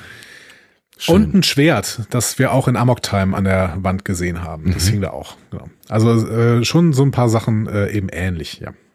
Hm. T'Pring kommt dann auch an, formelle Begrüßung, ja. dann ein Kuss und dann gibt's sofort Kritik von T'Pring, weil ihr äh, Spocks Quartier zu menschlich aussieht. Also da frage ich mich doch, woher Spock wohl diese Albträume hat. Ne? Man weiß ich mich doch, woher Spock wohl diese Albträume hat. Ne? Man weiß es nicht. Man nee, nee, genau, nicht. man weiß es nicht. Aber no pressure hier. Ne? Aber sie sagt ja dann auch, also er drückt sich ja dann irgendeine Ausrede ein, äh, pff, ich habe noch nicht geschafft, richtig einzurichten und dann äh, sagt sie auch sehr gnädig so, okay, dann ziehe ich das zurück und warte ab, bis deine Einrichtung fertig ist. So, Ich habe auch Druck gefühlt, ehrlich gesagt. Habe ich mal so ein Zwischenfazit vielleicht? Also ehrlich gesagt, To Pring nervt mich. Fürchterliche Person. Also ja, finde ich wirklich schlimm. Du gehst natürlich jetzt hier mit menschlichen Maßstäben daran. Ne? Es ist halt so die Frage, ja. ob man das äh, machen sollte in diesem Fall. Und ähm, natürlich prallt das jetzt hier so ein bisschen auf, aufeinander, weil wir eben ja äh, ne, mit Ansage jetzt so ein bisschen durch Spocks menschliche Brille schauen. Ne? Ähm, aber sie ist nun mal kein, kein Mensch und er auch nicht. Und äh, ne, wir reden jetzt hier von einer vulkanischen äh, ähm, Beziehung. Und natürlich kann man man kann da fragen man kann eine ganze Menge fragen ich finde gerade was was was diese ganzen diese, dieses ganze vulkanische angeht in dieser Folge kann man sehr viele Fragen stellen ne? Also wie ähm, wie rational ist eigentlich so eine Bemerkung ne? Also mhm. also es ist ja funktionsmäßig. Also na klar vielleicht ist ein bisschen zu viel Klimbim drin für ihren Geschmack von mir aus aber es, es es funktioniert ja. Also es ist ein Bett da es ist ein Tisch da so also was logisch gesehen funktioniert dieses Ding dieses Zimmer ja, ja, ich muss da gleich vielleicht noch was zu sagen zu Dupring. Also ich, ich würde sie auch, ich würde auch eine Ehrenrettung machen an bestimmten Stellen, aber an bestimmten Stellen ehrlich gesagt auch nicht. So. Mhm. Ähm, ja, kommen wir vielleicht gleich nochmal dazu. Sie ist halt aber sehr ist vulkanisch, ne? Sie ist, das, das, das ja, sind diese zwei Welten, die da natürlich auch aufeinander prallen sollen in dieser Folge, ne? Äh, definitiv, ja. Aber ist dir die Begrüßung bekannt vorgekommen? Spock, parted from me, never parted, never and always touching and touched und so weiter. We meet at the appointed place, I await you. Habe ich auf jeden Fall schon mal gehört, aber ich weiß nicht wo, ehrlich gesagt eins zu eins aus Amok Time. Ach echt? Also ah, eins okay. zu eins, selben Worte. Das haben die beiden, die beiden haben da den Dialog über Viewscreen geführt, äh, kurz bevor unser Triumvirat runter nach Vulkan, oder wie es ah. in der ah. deutschen Übersetzung damals äh, immer gesagt wurde, auf den Vulkan Gebiet. uh, ein Tanz auf dem Vulkan. Oh, wir sollten auf den Vulkan fahren. Äh, äh was? Okay, ja. ja. Die deutsche Übersetzung. I don't know. Ähm, so, Spock hat auch ein Quartier für T'Prings Kollegin Ketil geregelt. Ja. Äh, die beiden arbeiten offenbar in einer Art Re Rehabilitationsprogramm, um Menschen äh, beziehungsweise Vulkaniern den Weg in die wahre vulkanische Logik zurückzuführen. So. Also die also menschliche, sind, ja. Äh, vulkanische Verbrecher. So, mhm. genau. Äh, sie nennen das nachher El Keshtanktil. So. Ähm, Mhm. Ist ganz spannend, weil Tepol auch eine Polizistin im Sicherheitsministerium war, äh, bevor sie zum vulkanischen Wissenschaftsdirektorat kam. Das wird uns in Enterprise erzählt. Ach, das Seventh. Aha. Äh, stimmt, aber das, das, hat, das hat irgendwann nochmal noch mal eine, blablabla, eine Bedeutung, weil ähm, sie äh, irgendwann nochmal mit so einem Verbrecher zu tun hat, ne? In irgendeiner dieser äh, Folgen, wo Archer ja, glaube ich, sogar hilft, ihn dann auch zu fangen oder sowas. Ich, ah, ich glaube, es war sogar in dieser Folge The Seventh, ja. Ah, okay. Genau. Ja, kann sein. Aber das ist jetzt schon wieder so ein Ding der Job, den T'Pring hier hat, also erstmal finde ich es gut, dass T'Pring jetzt einen Job hat und nicht einfach nur Frau ist, so ja. wie in Toss. Ne? ähm, ähm, aber sie ist halt, also sie hat einen Job, der wiederum dazu passt, dass sie halt Logikextremistin ist. So. Ja. Und ich, also, also ist sie wirklich Extremistin? Also sie, sie ist ja, sie ist, sie ist halt schon ein Anhänger von klarer und purer Logik. Also die, die spannende Frage finde ich ist halt, warum ist sie äh, an, an Spock interessiert dann? Ne? Das ist, das ist eben mein Punkt. Also ja. sie ist Extremistin in dem Sinne, dass sie halt ganz klar diese wahre vulkanische Logik in den Vordergrund setzt. Sie ist sogar unterwegs, falls sich Leute da, falls Leute Verbrechen verübt haben, gegen diese Logikphilosophie. Es ging ja noch gar nicht, dass sie normalerweise Verbrechen äh, verübt haben, ja. sondern es geht ja bei diesem Barjan, äh, den wir gleich da vorgestellt bekommen, geht es ja sogar darum, dass er einfach nur Emotionen zugelassen hat. Ja. So. Und dafür muss er dann wieder zurückgeführt werden. Also dafür braucht er Re Rehabilitation und dafür muss er sich stellen quasi. Und da ist sie unterwegs. Und wenn wir jetzt mal Spocks Geschichte gucken, auf den haben Logikextremisten einen Anschlag verübt. Ja. Warum ist dieser Typ mit T'Pring zusammen? Kannst du mir das mal erklären? Oder umgekehrt halt, ne? Also ist das ja, oder umgekehrt. So ein, so ein Was ist daran Logik? Logisch oder sowas? Äh, vielleicht, vielleicht will sie ihn ja auch ähm, um um äh, bekehren quasi ja. Ja, maybe. Also keine Ahnung. Oder wie, wie Sarek das machen würde, um die anderen Leute kennenzulernen, aber das will sie ja überhaupt nicht. Das wird ja in dieser äh, Folge mehr als deutlich gemacht. Ich meine, das ist ja äh, ehrlicherweise auch gar nicht ihr so wirkliches Problem. Ne? Also ich, ich weiß nicht genau, wie groß das Problem des, des Menschseins wirklich am Ende ist in dieser dieser Folge, weil eigentlich ist es ja ein klassisches äh, "Du hast keine Zeit für mich" Ding. Hat vielleicht was mit Logik zu tun. Sie sagt ja an einer Stelle irgendwie, ich habe, also es ist, ne, es ist logisch, dass du deine, äh, dass du mich deine Arbeit vorziehst oder dass du deine Arbeit in einen anderen Raum einräumst oder sowas in der Richtung. Aber ich weiß nicht, inwiefern es wirklich ein Problem ist, dass Spock zu menschlich ist für sie an dieser Stelle. Ja, keine Ahnung. Es wird aber so ein bisschen so ähm, suggeriert irgendwie, habe ich das Gefühl. Aber er, ich finde eher unterschwellig. Ne? Also ich finde, er ist ja so, so dass also das ist ja eher so dieser, der, der Body Switch dient ja quasi dazu, um mal schon mal ein Fazit zu ziehen hier an dieser, an dieser Stelle, äh, dient ja eher dazu, dass sie versteht, ähm, was er für eine Aufgabe hat und er versteht, was sie für eine Perspektive hat, so ungefähr, ne? Hm. Ich war, ja, keine Ahnung. Ja, okay, dann lass, ja. lass uns über diesen Punkt, du hast ja gerade gesagt, das ja. ist ein Fazit, lass uns darüber nachher nochmal reden. Ich muss noch ein bisschen drüber nachdenken, was du gerade gesagt hast. Ist in Ordnung. Es soll dir gegönnt sein. Äh, ja dieser neueste äh, Fall, den sie da bearbeiten muss, ist auf jeden Fall, wie gesagt, dieser Typ namens Barjan Thor. Ähm, der soll für einen Aufstand auf Kepler 22b verantwortlich sein ähm, und wird ja auch dafür, also es ist jetzt nicht nur darum, äh, dass der Emotionen zugelassen hat und deswegen irgendwie verhaftet wird, sondern der hat halt auch diesen Aufstand da angezettelt. Ähm, ja. Unabhängig davon, dass wir von diesem Aufstand nicht viel erfahren, Kepler 22b ist eine spannende Erwähnung. Das ist nämlich ein wirklich existierender Planet. Ach, mhm ein Exoplanet, der ist 2009 entdeckt worden und der ist vor allen Dingen deswegen spannend, weil es der allererste ähm, äh, Planet ist, den wir gefunden haben, der ähm, möglicherweise in einer habitablen Zone eines Sonnensystems liegt. Also erdähnliche Temperaturen und möglicherweise Wasser in flüssiger Form hat. Aber halt in einem anderen Sonnensystem. In einem anderen, genau, mhm. klar. Also mhm. sonst würden wir den als Planeten ja kennen. Ähm, klar, ja. Man weiß natürlich nicht, was der Planet für eine Atmosphäre hat, aber wenn die auch erdähnlich sein sollte, dann wird die Temperatur auf knapp 22 Grad durchschnittlich geschätzt. Ähm, hm, und gar damit, nicht so schlecht, ja. Genau, also der erste Planet überhaupt, der potenziell diese Bedingungen aufweisen könnte, die man gefunden hat. Ewiger Frühling. Das, das Lago Mera in einem anderen äh, Sonnensystem. Schön. Ja, ja. Hast du gerade gegoogelt, ja? Was? Kepler, Kepler 22b? Nee, habe ich nicht. Aber wieso? Steht das da? Nee, weil das äh, klang jetzt so, als hättest du es gerade aus einem aus einem äh, äh TUI TUI Reisen Katalog von Kepler 22b vorgelesen. Das war's. Buchen Sie jetzt schon. Ab 2150 bieten wir Flüge. Ja, nein, äh, das ähm, kam aus meinem Kopf. Aber seitdem sind noch so ein paar von diesen Supererden, also der ist auch ein bisschen größer, deswegen nennen wir das Supererde, äh, gefunden worden. Ähm, unter anderem ähm, im äh, Eridani-System. So, total spannend. Kepler 22b ist, als es gefunden worden ist, haben äh, alle möglichen Presseagenturen getitelt, man habe Vulkan gefunden. Ne? Wirklich? Das ist ja geil. Ja, weil die halt, also, äh, sitzen ja. halt viele Trekkies irgendwie in den Presseagenturen. Offensichtlich. Und ähm, seither hat man das aber über jede Supererde gesagt, die man findet. Unter anderem über diese Eridani, äh, über diesen Eridani-Planeten. Ähm, weil, aber bei dem Eridani-System hatte sogar schon Roddenberry gesagt, ja, das ist das System von Vulkan. Und dann wird da auch noch ein Planet gefunden, der tatsächlich so ähm, erdähnlich sein könnte. Ach geil. So, der in der habitablen Zone eines, eines Sonnensystems liegt. Wobei Vulkan ja jetzt nicht der, der äh, allerfreundlichste äh, Planet zum Bewohnen irgendwie ist. Ne? Also der sieht ja schon sehr karg und äh, rau aus. Ich glaube, der Vergleich ist, also äh, keine Ahnung, dieser ähm, äh, Kepler 22b ist auch ziemlich blau, in, wenn man den so sieht. Mm. Ich glaube, der Vergleich ist auch mehr ein naher Planet, auf dem Aliens wohnen können. Okay. Also so in dem ja. Sinne, die Vulkanier waren die ersten Aliens, die die Erde besucht haben in Star Trek. Das heißt, ähm, da könnten also unsere Vulkanier wohnen quasi, ja, unsere genau, realen genau, Vulkanier. Genau. Maybe, genau. Wie auch immer, T'Pring hat sich freigenommen, eine Priorität auf die Beziehung zu legen und Spock muss weg. Der hat Verpflichtungen. Sorry. Fällt ihm to auch ein bisschen schwer. Ja. ja.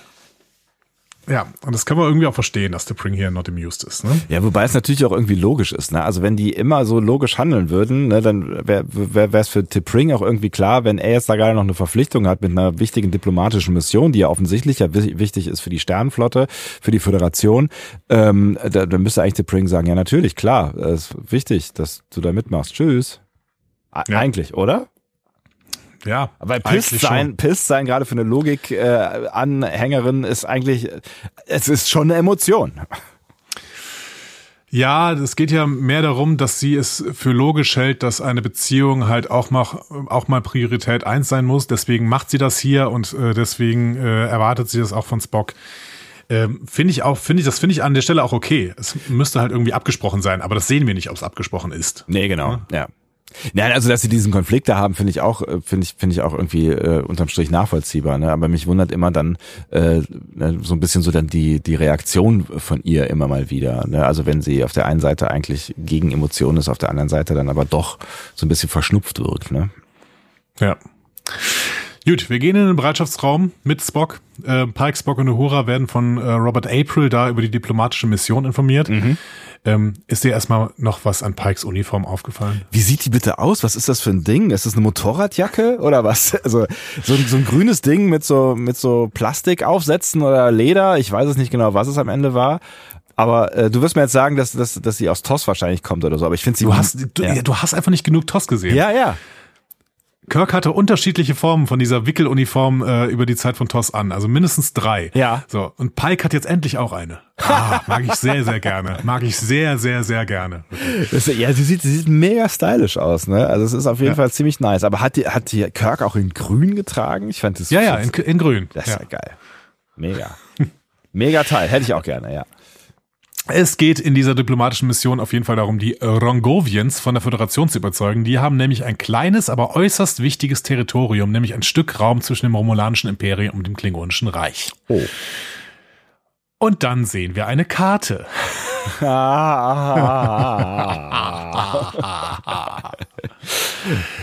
ich lehne mich an dieser Stelle mal zurück.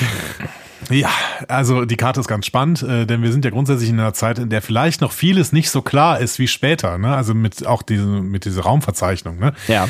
Ähm, ich habe mal verglichen mit Geoffrey Mandel, der hat den Standardatlas rausgebracht in Zusammenarbeit mit Larry Nemeczek und ähm, äh, den habe ich hier liegen, deswegen habe ich mir die Karten mal alle übereinander gelegt. Ähm, Anhaltspunkte für diesen Ort, an dem, die, an dem sie da die Rongovianer hingesetzt haben, sind klingonische Mitgliedswelten. Die sind nämlich auf der Karte zu sehen, die äh, April, vor der April da steht. Ja. Diese Mitgliedswelten sind Balduk und Narendra. Äh, außerdem sieht man da noch Omega und den Outpost MS, MZ5, so.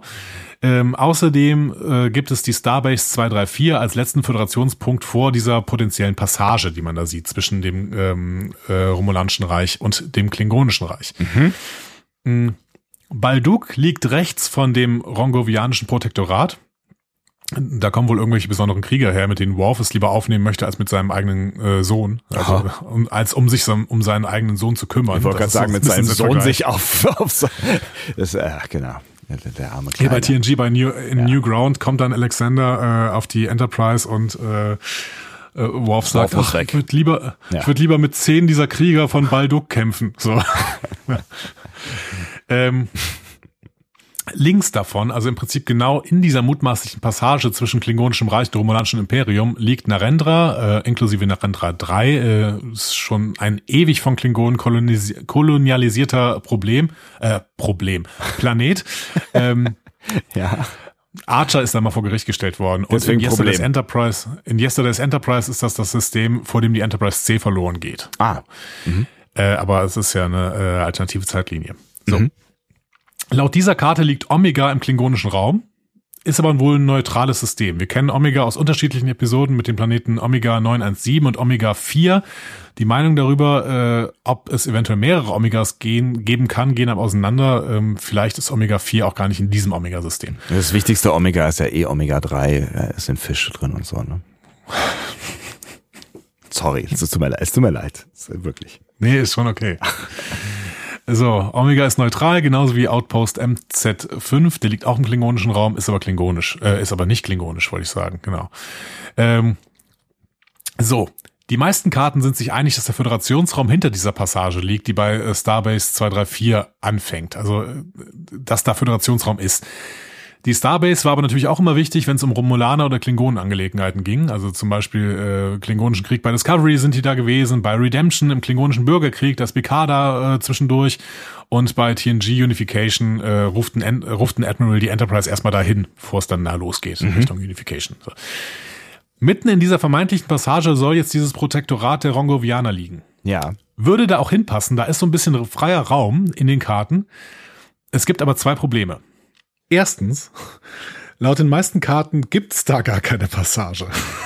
Okay, schwierig. Der, Kling, ja. der klingonische Raum grenzt direkt an den romulanischen Raum. Dazwischen ist die neutrale Zone. Genau deswegen, ja. ne, weil es da halt diese Grenze gibt.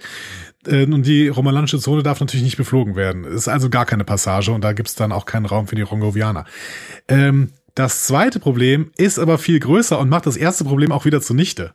Mhm. Diese Karten sind ja alle Kappes. Das ist ja alles Unsinn. ja. Und in dem Moment, wo ich drüber nachdenke, kann ich dann auch nicht mehr drüber nachdenken. Weißt du, was ich meine? Nicht so richtig, aber ja.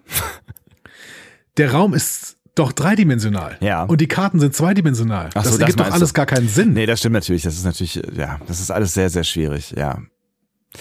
Also wenn da irgendwas neben, direkt neben der Erde äh, aufgemalt ist, dann könnte es ja bei diesen zweidimensionalen Karten sein, dass das genauso weit weg ist wie das, was ganz, ganz rechts auf dieser Karte ist, weil es ja quasi in die andere äh, oder sogar noch weiter weg, weil es ja sogar in, weil es in diese andere ähm, äh, Dimension ja. quasi noch gehen könnte. Was aber auch heißen würde, auch selbst auf der Karte, wo man von oben drauf gucken quasi äh, zwischen romulanischem und klingonischem Reich kein, keine, kein Raum sieht, könnte er quasi in die andere Dimension sich erstrecken. Ja, klar, riesig groß kann der dahin ja. sein, weil irgendwie äh, man fliegt einfach drum rum oder so. Ja, ne? es könnte ja auch eine also riesige Blase sein, die ganz flach startet oder wie auch immer. Es ist, ja, ja klar, du hast natürlich völlig, völlig recht, das ist natürlich alles Mist, ja.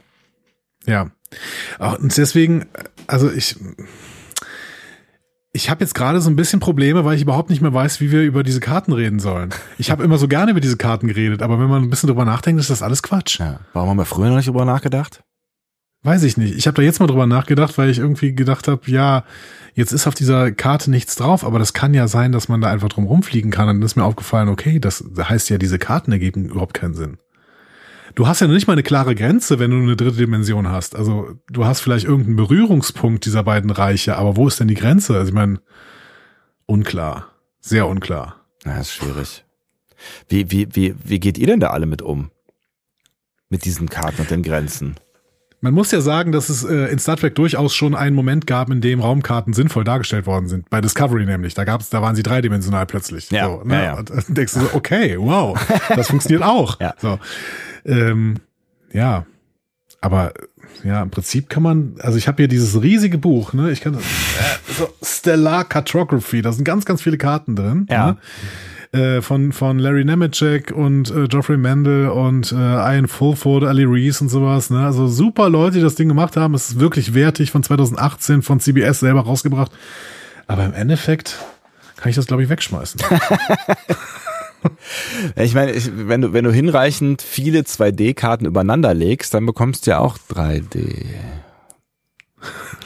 Das ist tatsächlich nicht ganz falsch, wie du das sagst, aber dann müsste man halt auch, also dann müssten diese Quadranten halt irgendwie auch wirklich dreidimensional dargestellt werden. Ja. Oder, oder zumindest irgendwie, äh, keine Ahnung, anhand von Abschnitten oder sowas, ne? Und das ist jetzt dieser Abschnitt, dieser, dieser Abschnitt, keine Ahnung. Oh, ich hätte gern, ich hätte gern so ein Ding, äh, so mit Projektion irgendwie. Das gibt es ja, ne? Also ja. es gibt ja so Projektionsgeräte schon. Ich hätte gerne so ein Ding, so, so eine kleine Scheibe, da kann ich draufdrücken und dann wird mir dreidimensional dieser Raum angezeigt und dann kann man da noch so ein bisschen reinzoomen am besten. Das wäre ziemlich nice, ja. Zu unseren Lebzeiten, sage ich dir. Zu unseren Lebzeiten wird dann noch sowas bekommen. Ich hoffe über Star Trek auch. Das wird, ja, ich glaube auch, dass das technisch gar nicht so wahnsinnig, ne, also es gibt ja mittlerweile auch schon, äh, also ne, das Projektionstechnik ist ja, glaube ich, nicht das Problem. Es gibt aber auch mittlerweile schon sowas wie Gestenerkennung und so ein Krams, was schon einigermaßen gut funktioniert. Also das, was man uns so äh, gezeigt hat in Discovery oder sowas, wurde, wenn du in so ein Ding reingreifst und es größer oder kleiner ziehst oder drehst, ich glaube, davon sind wir gar nicht so weit entfernt. Ja. Ah, ich, ich würde mal gerne wissen, wie diese Leute, die sonst so äh, in Star Trek recherchieren, also wie so ein Jörg Hillebrand oder wie so eine Tanja, wie gehen die denn damit um? Ne? Also wie, wie gehen die mit, mit diesen Karten um? Ja, zumindest Tanja hört uns hin und wieder zu, vielleicht haben wir ja Glück. Äh, ja, genau. Grüße, liebe Tanja, sag doch mal, wie du mit diesen Karten umgehst. So. Egal. Dann überspringen wir diese Kartennummer jetzt. Also ja. wir wissen auf jeden Fall, diese Karte orientiert sich an bestehenden Karten. Das ist schön. Mhm. Ähm, und ähm, mehr können wir beim Endeffekt nicht sagen. Die Message ist, solange man keine sichere Passage hat, verliert die Föderation Schiffe. Mhm. Ähm, zu Recht fragt Pike deswegen, und warum versucht man die Kontaktaufnahme dann erst jetzt? So, ne? ähm, mhm. Erklärung, es war wohl ein isolationistisches kleines Wörtchen, bis die Telleriten einen Vorstoß gewagt haben. Aha. Und das ist nicht so gut gelaufen. nee. ähm, April zeigt den beiden dann so eine Aufnahme, in der der Rongovianer einen Telleriten namens Choral äh, anschreit und beleidigt. Hm. Ähm, und zu allem Überfluss haben die Rongovianer jetzt wohl Verhandlungen mit den beiden Großreichen um sie herum begonnen, also mit den Klingonen und den Romulanern. Das heißt, man muss was tun jetzt, ja. Ja, Pike ist hoffnungsvoll, dass er das Problem lösen kann. Mhm. Ähm, April hofft das auch, weil die Rongovianer nämlich da sind und sich am nächsten Tag mit Pike schon treffen wollen. Mhm. So. Ähm, die Rongovianer haben übrigens ein Sonnensegelschiff, das wird uns zum ersten Mal gezeigt und äh, uns wird gesagt, zu besonderen Anlässen fliegen sie mit der Flagge ihrer Verbündeten. Schön, ja. Das heißt, wir wissen, worauf wir warten müssen. Diesmal nicht weißer Rauch. sondern auch aufge so, die letzte Folge dieser, äh, die letzte Szene dieser Folge war hundertprozentig an dem Moment schon klar. So. Ja, genau. Alles klar, habe ich verstanden. So, nächster. So, ja. ähm, Sonnensegelschiff. Woher ja. kennen wir das denn nochmal? Deep Space Nine. Äh, da hat Richtig. doch mal Jake das zusammen mit äh, seinem Vater gebaut. Oder sein Vater hat's gebaut mit dem pubertierenden Jake, der so semi begeistert war, aber hinterher war alles cool. Oder wie war das noch gleich? Exakt so war es, genau. Ja. Ähm, die Bajoraner haben die Dinger schon im 16. Jahrhundert der Erde äh, benutzt und ähm, bis ins äh, 21. Jahrhundert und Cisco hat das Ding dann nachgebaut und fliegt damit schneller als das Licht. Sehen ja. wir in DS9 Explorers. Habe ich tatsächlich gut in Erinnerung, offensichtlich, diese Folge. Ähm, war irgendwie, war eine ruhige Folge, aber war schön. Ja, es war irgendwie so eine Vater-Sohn-Folge. Ich weiß aber nicht mehr, was die B-Handlung war. Die gab's da sicherlich auch. Ja, bestimmt. So, am nächsten Tag sollen die Rongovianer da sein. Ähm, warum sie übrigens nein. mit Pike sprechen wollen, ist, wird nicht so richtig klar. Ne? Also warum es ausgerechnet bei dieser riesigen Raumstation, wo ja bestimmt viele Menschen da sind, ne? oder auch April, oder ich meine, es sind ja, gäbe ja genug Auswahl, aber sie wollen mit Pike sprechen. Ja, der hat halt einen guten Ruf, ne? Ja. Irgendwie. Und hat auch die geilste Uniform an, ja. Sie sind noch nicht am nächsten Tag da. Ja. Äh, Lan meldet per Funk, dass sie jetzt schon da sind und sofort mit Pike sprechen wollen. Und mit sofort meine ich, äh, hi, wir stehen vor der Tür. genau. Captain Vesso, ihr Sprecher, sagt, zunächst, sagt zunächst, dass sie auf ihrem Schiff äh, gesessen äh, und gewartet hätten. Und dann haben sie sich gedacht, sag mal, die reden jetzt über unsere Verhandlungen, lass einfach da hingehen. So, ne? Eigentlich ganz, ähm, ganz, ganz cooler Move, so, ne? Sie fallen mit der Tür ins Haus. Die Frage ist, ob sie hier schon Laan spiegelt, die auch gerne bei diesem Treffen dabei wäre. So. Ja. Ja, stimmt, das kann natürlich sein, ja. Und auch mit der Tür ins Haus äh, fällt gerne mal was äh, so ihr, also sie sagt ja, hat ja selber noch in der letzten Folge von sich behauptet, dass sie gerne das sagt, was sie denkt. So ist es.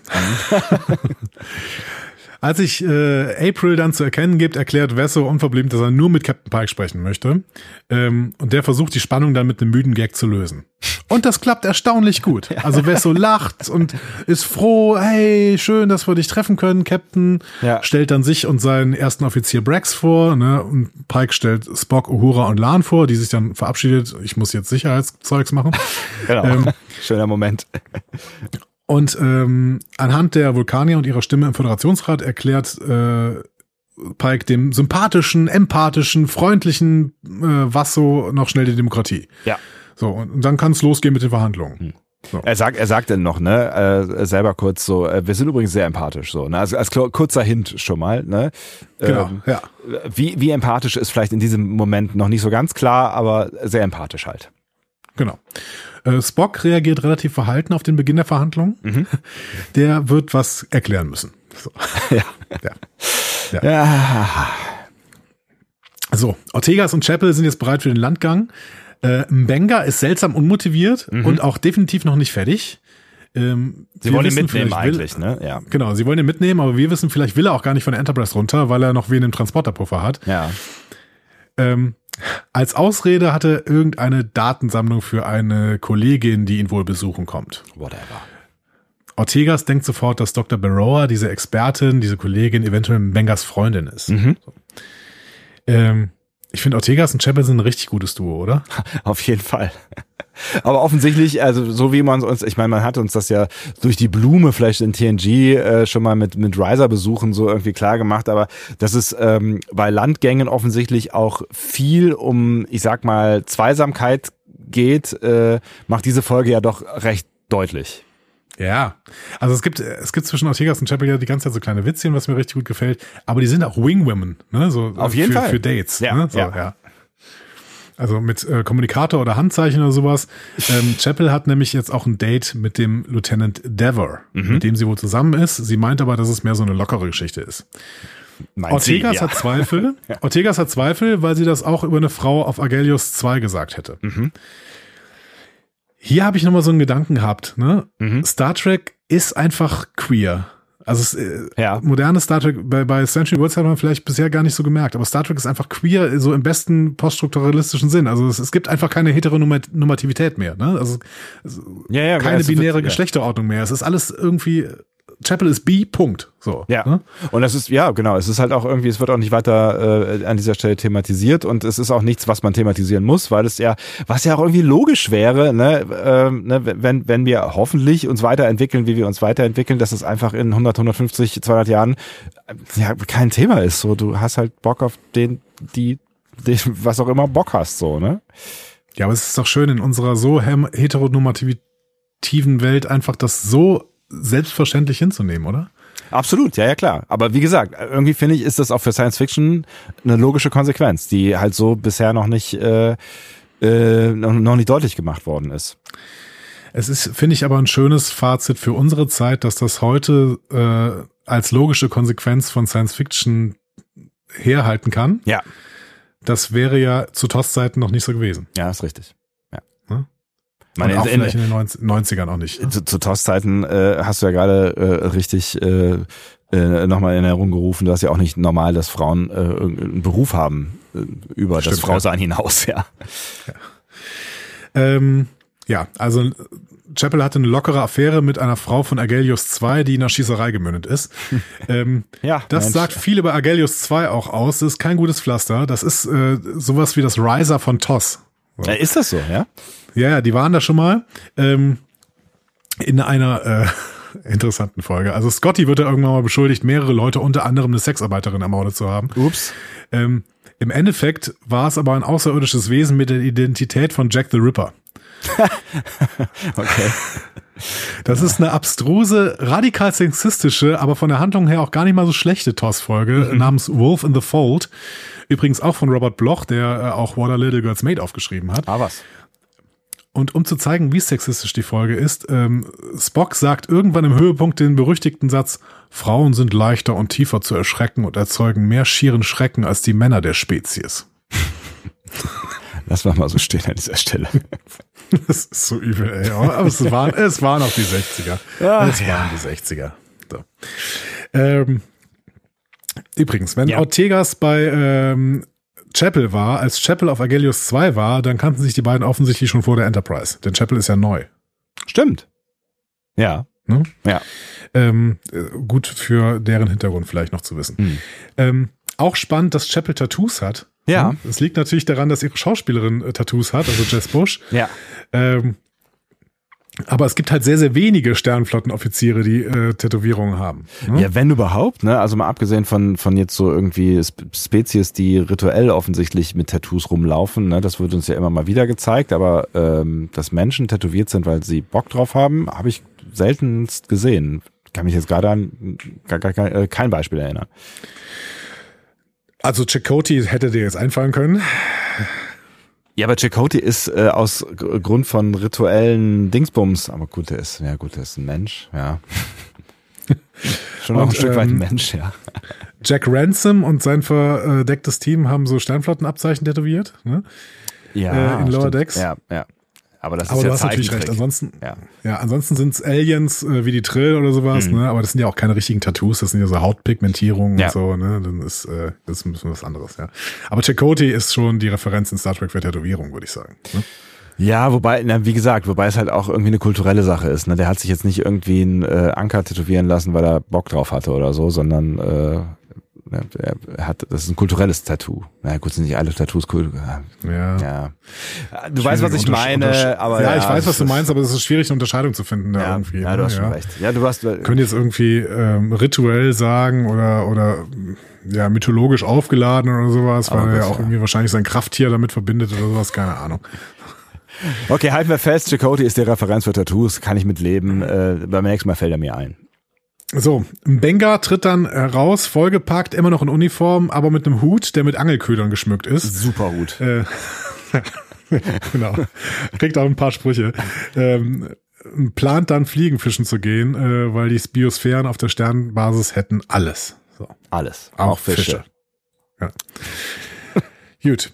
Sie gehen in den Transporterraum, äh, werden da von Laan und Una ausgecheckt und runtergebeamt. Benga bekommt von Una noch ein Lob für seinen Hut, weswegen er ihn dann genervt absetzt. ähm, und sich dann verplappert, indem er Unas Spitznamen erwähnt. Die Ups. wird in der Crew nämlich Where Fun Goes to Die genannt. okay. Ja, schwierig. Ortegas versucht das noch zu retten. Ja, das ist ja nur ein Spitznamen der äh, Humans und äh, wenn die es besser wüssten, wären sie keine Humans. Ähm, ja. Aber ähm, ja, Una hat schon keinen Bock mehr und lässt sie runterbieben. Ja. So. Upsi. Anschließend wird Kyle dann sofort nach dem Spitznamen gefragt, aber der sagt, ja, also keine Ahnung, nie gehört. Also, ich, äh, weiß, ich, ja, ich weiß gar nichts. So, ne? so. Ja, gute und Performance, Laan, ja. Auch Laan schüttelt erstmal den Kopf. Auch da ist es wohl eher eine Performance, aber hey, so. Ja. ja. Ähm, Währenddessen muss Spock den Boostgang in sein Quartier machen. Äh, T'Pring, äh, du musst verstehen, also diese Verhandlungen, die sind wirklich wichtig. Äh, und ähm, ah. T'Pring äußert Bedenken, dass er immer menschlicher wird und das unvereinbar mit ihrer Beziehung ist. Und dann geht sie. Mhm. Spock bleibt in seinem Quartier zurück mit dem gedeckten Abendessenstisch. Klassiker, ne? Total Klassiker und verstehe mich nicht falsch. Ich finde Pring echt anstrengend, habe ich eben schon gesagt. Ja. Ähm, aber das hat nichts damit zu tun, dass sie inhaltlich nicht absolut recht hat, finde ich an dieser Stelle. Also ja, auf der anderen Seite muss man halt auch irgendwie sagen, ja gut, ich meine, jetzt könnte ist, man, man könnte jetzt irgendwie sagen, äh, Spock ist jetzt für diesen Moment dieser Verhandlungen jetzt nicht wirklich äh, notwendig gewesen. Ne? Pike macht das ja da irgendwie alles so. Auf der anderen Seite, so richtig rausgekommen ist er aus der Nummer jetzt auch nicht und so richtig dafür kann er jetzt eigentlich auch nichts so. Ne? Also das ist halt dumm gelaufen. So, ich weiß nicht, was passiert wäre diplomatisch, wenn er gesagt hätte, so Leute, er war schön mit euch, geh mal Zähne putzen oder was auch immer. Ne? Oder ich habe noch ein Date, äh, ich bin mal raus, tschüss. Ähm, wäre vielleicht auch nicht so geil gewesen. Also versucht das erst gar nicht. Ja, aber was ist das denn für eine Arbeitsnummer? Also du musst doch auch irgendwann mal Urlaub haben und zwar konsequent Urlaub. Es ist eine Führungsposition, die er hat da. Ja, er ist, er ist und dann hast du keinen Urlaub Officer. oder was? Naja, guck dir an, was Führungspositionen mit dir machen. So, ne? Also da musst du halt, also und er ist auf dem Schiff und ist greifbar und war gerade halt in einem schlechten Moment am, am, am, am falschen Ort vielleicht so. Ne? Ach, weiß ich nicht. Also ich finde, ich finde schon, dass so ein Urlaub äh, ist total wichtig. Das wird uns ja selbst in TNG erzählt, ne? Also Picard will zwar nie Urlaub nehmen, aber eigentlich braucht er es. So. Ich will gar nicht dagegen argumentieren, dass Urlaub wichtig ist, aber in dem Moment, also was hättest du als alternative Situation vorgeschlagen? Also meinst du wirklich, das wäre okay gewesen zu sagen, so, äh, sorry Leute, ich habe meinen freien Abend heute, ähm, ich bin jetzt mal raus, verhandelt schön? Also aus, aus unserer menschlichen Perspektive, also hier, also hier in dieser Perspektive nein, da gäbe es keine Alternative. Ja. Ähm, aber aus unserer menschlichen Perspektive würde ich sagen, jeder ist ersetzbar. Jeder. Ja, natürlich. Und wenn das jetzt irgendwie, also ich, klar, wenn das jetzt irgendwie ein Gespräch, nehmen wir mal an, äh, Spock und Pike ähm, leiten irgendwie ein wichtiges Wirtschaftsunternehmen und da gäbe es jetzt irgendwie Verhandlungen über irgendeine Übernahme mit was auch immer, einem mega wichtigen, was auch immer Konzern so. Ähm, selbst da wird es wahrscheinlich schwierig sein, dass die Nummer zwei dann einfach den Verhandlungstisch verlässt. Da könnte man vielleicht noch argumentieren mit, äh, sorry, ich habe einen wichtigen Termin, der hat sich überschnitten, jetzt seid ihr ja ein bisschen früher gekommen, jetzt kann ich leider nicht mehr bleiben, aber ihr seid ja irgendwie, könnt ihr einfach weiterreden ohne mich und wir sprechen uns später, so tschüss. Das hätte vielleicht sogar noch funktioniert. Aber wenn es um wirklich was Diplomatisches geht, also ich meine, weiß nicht, wenn, wenn, wenn, äh, wenn, wenn Habeck und, und äh, weiß, weiß der Geier, wer ist denn, wer ist denn wichtig in unserer äh, Bundesregierung? Ähm. Die FDP, nur die FDP. Habeck und Wissing irgendwo hinfliegen. Ja, es ist ein Scheißbeispiel. Und Wissing dann sagt, ich bin mal raus, sagen alles mir doch egal. Aber ja, vielleicht, vielleicht ja, ja. Aber außer, außer, außer er kriegt einen Preis für äh, nachhaltiges äh, komm, äh, keine Ahnung. Nein, aber ich meine, ne, wenn, wenn, wenn, wenn, wenn, wenn, wenn weiß ich, wenn wir wirklich, wenn es wirklich um die Wurst geht, wenn irgendwas Wichtiges ist, ja, wenn wenn Olaf Scholz mit mit Habeck irgendwo hingehen und dann irgendwie in eine in eine in eine wichtige Verhandlung für irgendwas eintreten, dann sagt doch Habeck nicht zwischendurch so, sorry, ich bin jetzt mal weg, ich bin zwar Vizekanzler, aber ich habe einen wichtigen Termin oder meine Frau wartet auf mich.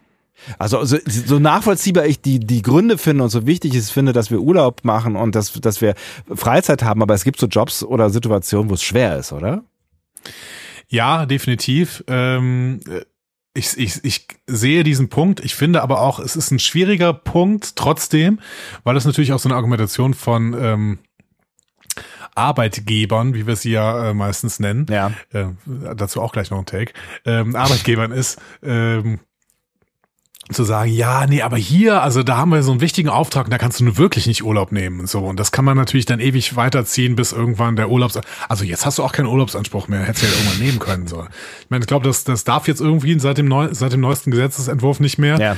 oder seit dem neuesten Gesetz, aber ähm, es ist ja tausend Millionen Mal gemacht worden, exakt so. Ne? Ja, so, dass, weiß, dass Chefs ja. genauso argumentieren. Ja. Ich weiß, was du meinst und natürlich auch, dass du als als äh, Angestellter in einer wichtigen Position äh, immer irgendwie sagen kannst, so das ist aber jetzt wirklich mega wichtig. Also es ist wichtig, dass ich irgendwie äh, diesen Prozess hier überwache ja. und am Ende so ne klar, du, du musst natürlich auch für dich selbst irgendwann eine Grenze ziehen und sagen irgendwie das kann ich delegieren und da das, das ist halt irgendwie nicht mehr wichtig so ne.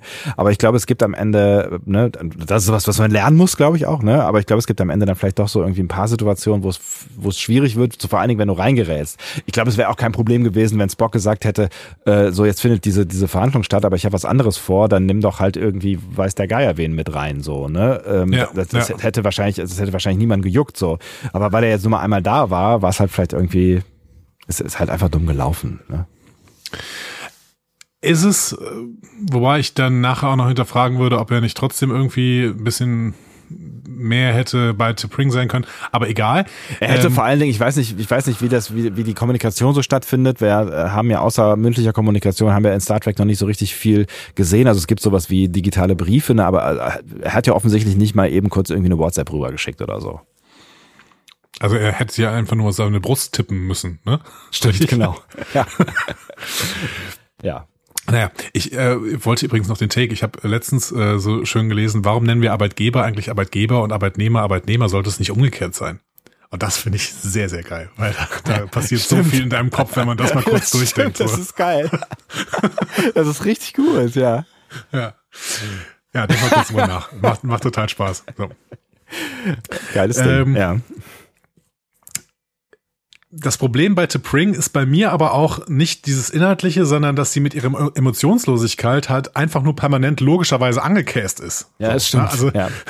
die, die Ausbrüche ins Positive fehlen mir dann irgendwie. Und dann, dann ist es halt irgendwie nervig. Also die, sie hat einen Grund, genervt zu sein, weil ihre Logik funktioniert offensichtlich anders als Spocks Logik, so. Sie sagt halt, ja, äh, man muss halt irgendwie Opfer bringen, wenn man in einer Beziehung ist und dann muss das Prioritäten haben und ja. deswegen ist es, wäre es logisch, dass du jetzt bei mir bleibst und deswegen äh, bin ich jetzt logisch genervt, ja. so. ähm, aber Wobei das Positive genervt sein halt auch wieder weg. eine Emotion ist, ne? Ja, aber dieses, ich Ja. bin, ich bin logisch verärgert oder sowas. Ja, Ne? auch das ist eine Ärger ist auch eine Emotion. Emotion. Ja, ja, genau. ja, aber, aber, aber. Okay, gut, gut. Sprechen wir, sprechen wir lieber übers, übers Essen. Äh, hat T'Pring hier einen Berg aus Reis oder Humus oder sowas replizieren lassen? Das Ja, sah ich- super gut aus. Ich weiß auch nicht genau, was es war, aber es sah, sah optisch ganz interessant aus, ne? also auch so was die Darreichungsform irgendwie angeht, aber ich hätte auch Bock gehabt, es auf jeden Fall zu essen, ja. Es war auch so, es So eine hatte auch so Pyramide viele, oder so. eine Pyramide mit verschiedenen Farben auch irgendwie, ja. Ja. Aber ich glaube, ja, es war Reis wahrscheinlich, ne? Was soll es sonst gewesen sein, ja. Ja, oder Humus oder sowas. Also irgendwie, keine Ahnung. Hm? Das, sah, das sah gut aus. Ja. Ich hätte es genommen, ja. So, ich habe eben gefragt, ob die auch auf die Erde können. Ähm, aber äh, wir sehen auf jeden Fall, dass unsere Leute jetzt hier auf Starbase 1 beamen. Ja. Manny Koto hat übrigens mal gesagt, dass in der fünften Staffel von Enterprise eine Folge Starbase 1 gehießen hätte. Und was damit passiert? Ja, die fünfte Staffel. Ach so, in der fünften Staffel, Entschuldigung, ich habe dir nicht zugehört, ja. Das ist kein Problem. So, äh, Lounge von Starbase 1. Äh, Chapel trifft sich mit Lieutenant Dever. Ähm, die würde aber gerne nur ein bisschen Spaß haben und er möchte gerne über ihre Beziehung sprechen, ob sie zur Skylark wechselt oder eher zur Enterprise oder so. Oh, oh. Ja. Äh, kurz Vielleicht- die Skylark Ja. äh, kennen wir noch nicht. Ne? Ähm, ich frage mich aber, woher der Name kommt, weil Skylark heißt so viel wie Feldlerche. Oh. Äh, und habe dann überlegt, ob andere Schiffe nach Vögeln benannt worden sind. Also es gibt die Eagle, klar, das Ja. ist eine amerikanische Serie gewesen. Aber sonst, also Hm. es gibt so eine kanadische Popgruppe namens Skylark und deren Sänger ist im Februar 22 gestorben. Also ich habe mir schon mal gedacht, ob, ob das vielleicht der Bezug ist irgendwie. Ist jeden Fan im, im Writers Room. Ja. Und Skylark ist auch ein alter Hollywood-Film. Und Der deutsche Titel sagt alles darüber, was das für ein Film ist, nämlich äh, eine Komödie mit dem Titel Eheposse. Oh. Ist ja aufregend, wenn quasi schon eine Inhaltsangabe im Titel ist. Ja, quasi. Also vielleicht ist das die Anspielung, keine Ahnung. Ähm, Chapel bekommt kalte Füße, sieht dann Spock und verlässt äh, Dever, um mit äh, Spock zu reden. Ja. Frage, hat Chapel Bindungsängste?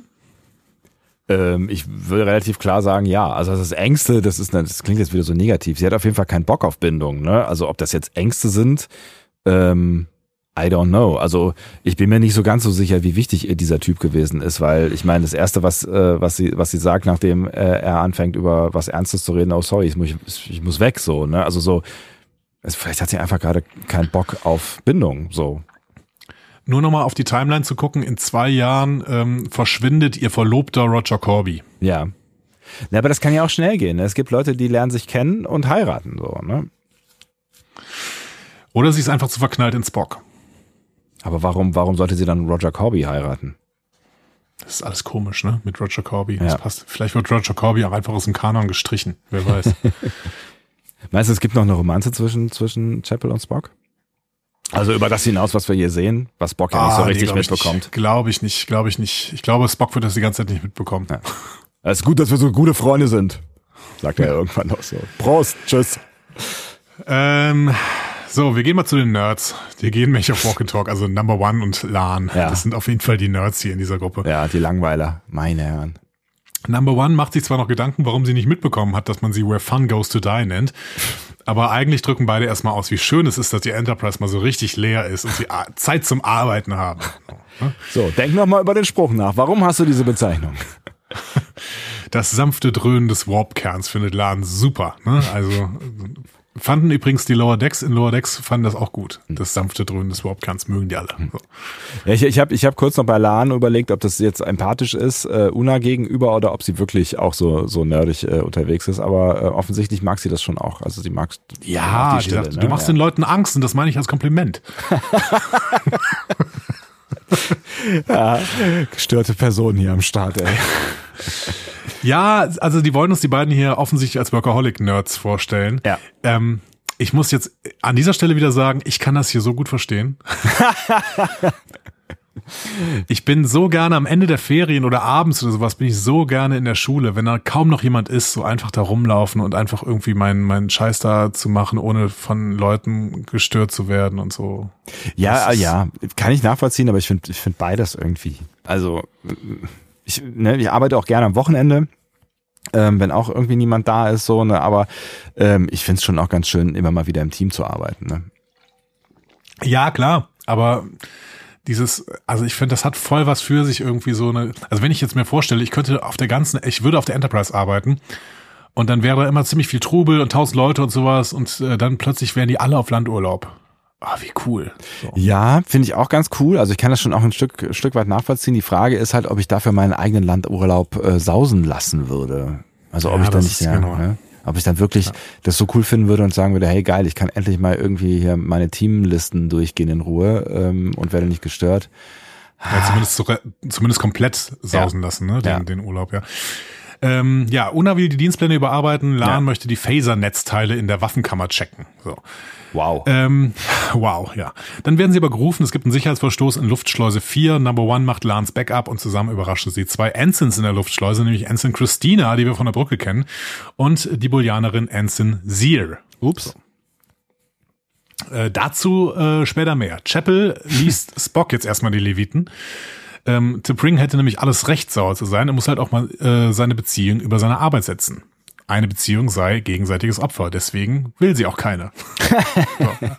So, also deswegen, also ich weiß nicht, ob es wirklich Beziehungsangst ist. Vielleicht ist es auch einfach, äh, einfach irgendwie gerade ihr, ihr Mindset und das fände ich auch völlig in Ordnung. So. Ja, aber wie sie nachher sagt, sie muss halt den richtigen kennenlernen. Und das äh, scheint Spock zu sein, beziehungsweise Roger Corby. So. Ja, aber ähm, ich finde, nein, ich finde, maybe, ne, vielleicht ist es, ist es so, aber ich finde halt irgendwie, ähm, es wird, es wird immer so schnell ähm, weggewischt, wenn Leute auch irgendwie Bock haben, allein durchs Leben zu ziehen, äh, dass sie dann einfach noch nicht den richtigen oder die richtige gefunden haben. Ich finde, es gibt auch ein Recht darauf, dass Menschen irgendwie Bock haben, äh, alleine durch die Welt zu ziehen. Definitiv. Ich meine jetzt nur, dass ja. ja selber nachher sagt. Ja, ja, klar. Ja, ja. Hm. ja. Ähm, Spock erzählt ihr von T'Prinks Bedenken und seinem Traum, in äh, dem er sich selbst bekämpfen musste. Kommentar Chapel Vulkanier sind nicht subtil, oder? ähm, Offensichtlich. Ja. ja. Ähm, er erzählt aber auch von Identitätsproblemen. Als Halbvulkanier wurde er auf Vulkan öfter isoliert. Und äh, das fand ich ganz nett, weil wir das Thema ja auch schon öfter hatten. Ne? Also ja. das Half-Breed als Schimpfwort etabliert in Discovery Staffel 2 ähm, Spock, äh, der gemobbt wird, weil er halb Mensch ist. Das haben wir zuerst in Yesteryear in Tusk gehört und auch in, äh, in Star Trek von 2009, in JJ Track. Äh, dann haben wir diesen Logik-Extremisten-Anschlag auf ihn. Ähm, also das ist alles, äh, das passt alles schon irgendwie in die Geschichte von Spock, ne? ja. dass er da wirklich ein Identitätsproblem hat. Und es passt ja auch in unsere Gesellschaft, ne? weil ähm, wir haben gerade wieder eine äh, Migrationsdebatte. Ne? Du ja. kannst in dem Moment, wo du irgendwie ähm, nicht ganz der einzelnen Nation angehörst, kannst du offensichtlich, äh, hast du offensichtlich ein Problem, dass du von keiner richtigen Nation irgendwie sinnvoll anerkannt wirst und dann äh, dich Leute immer wieder als Projektionsfläche für Xenophobie ja. benutzen. Ja, ja, genau. Also, also sehr, sehr aktuell gerade schon wieder. Ja. ja. Leider.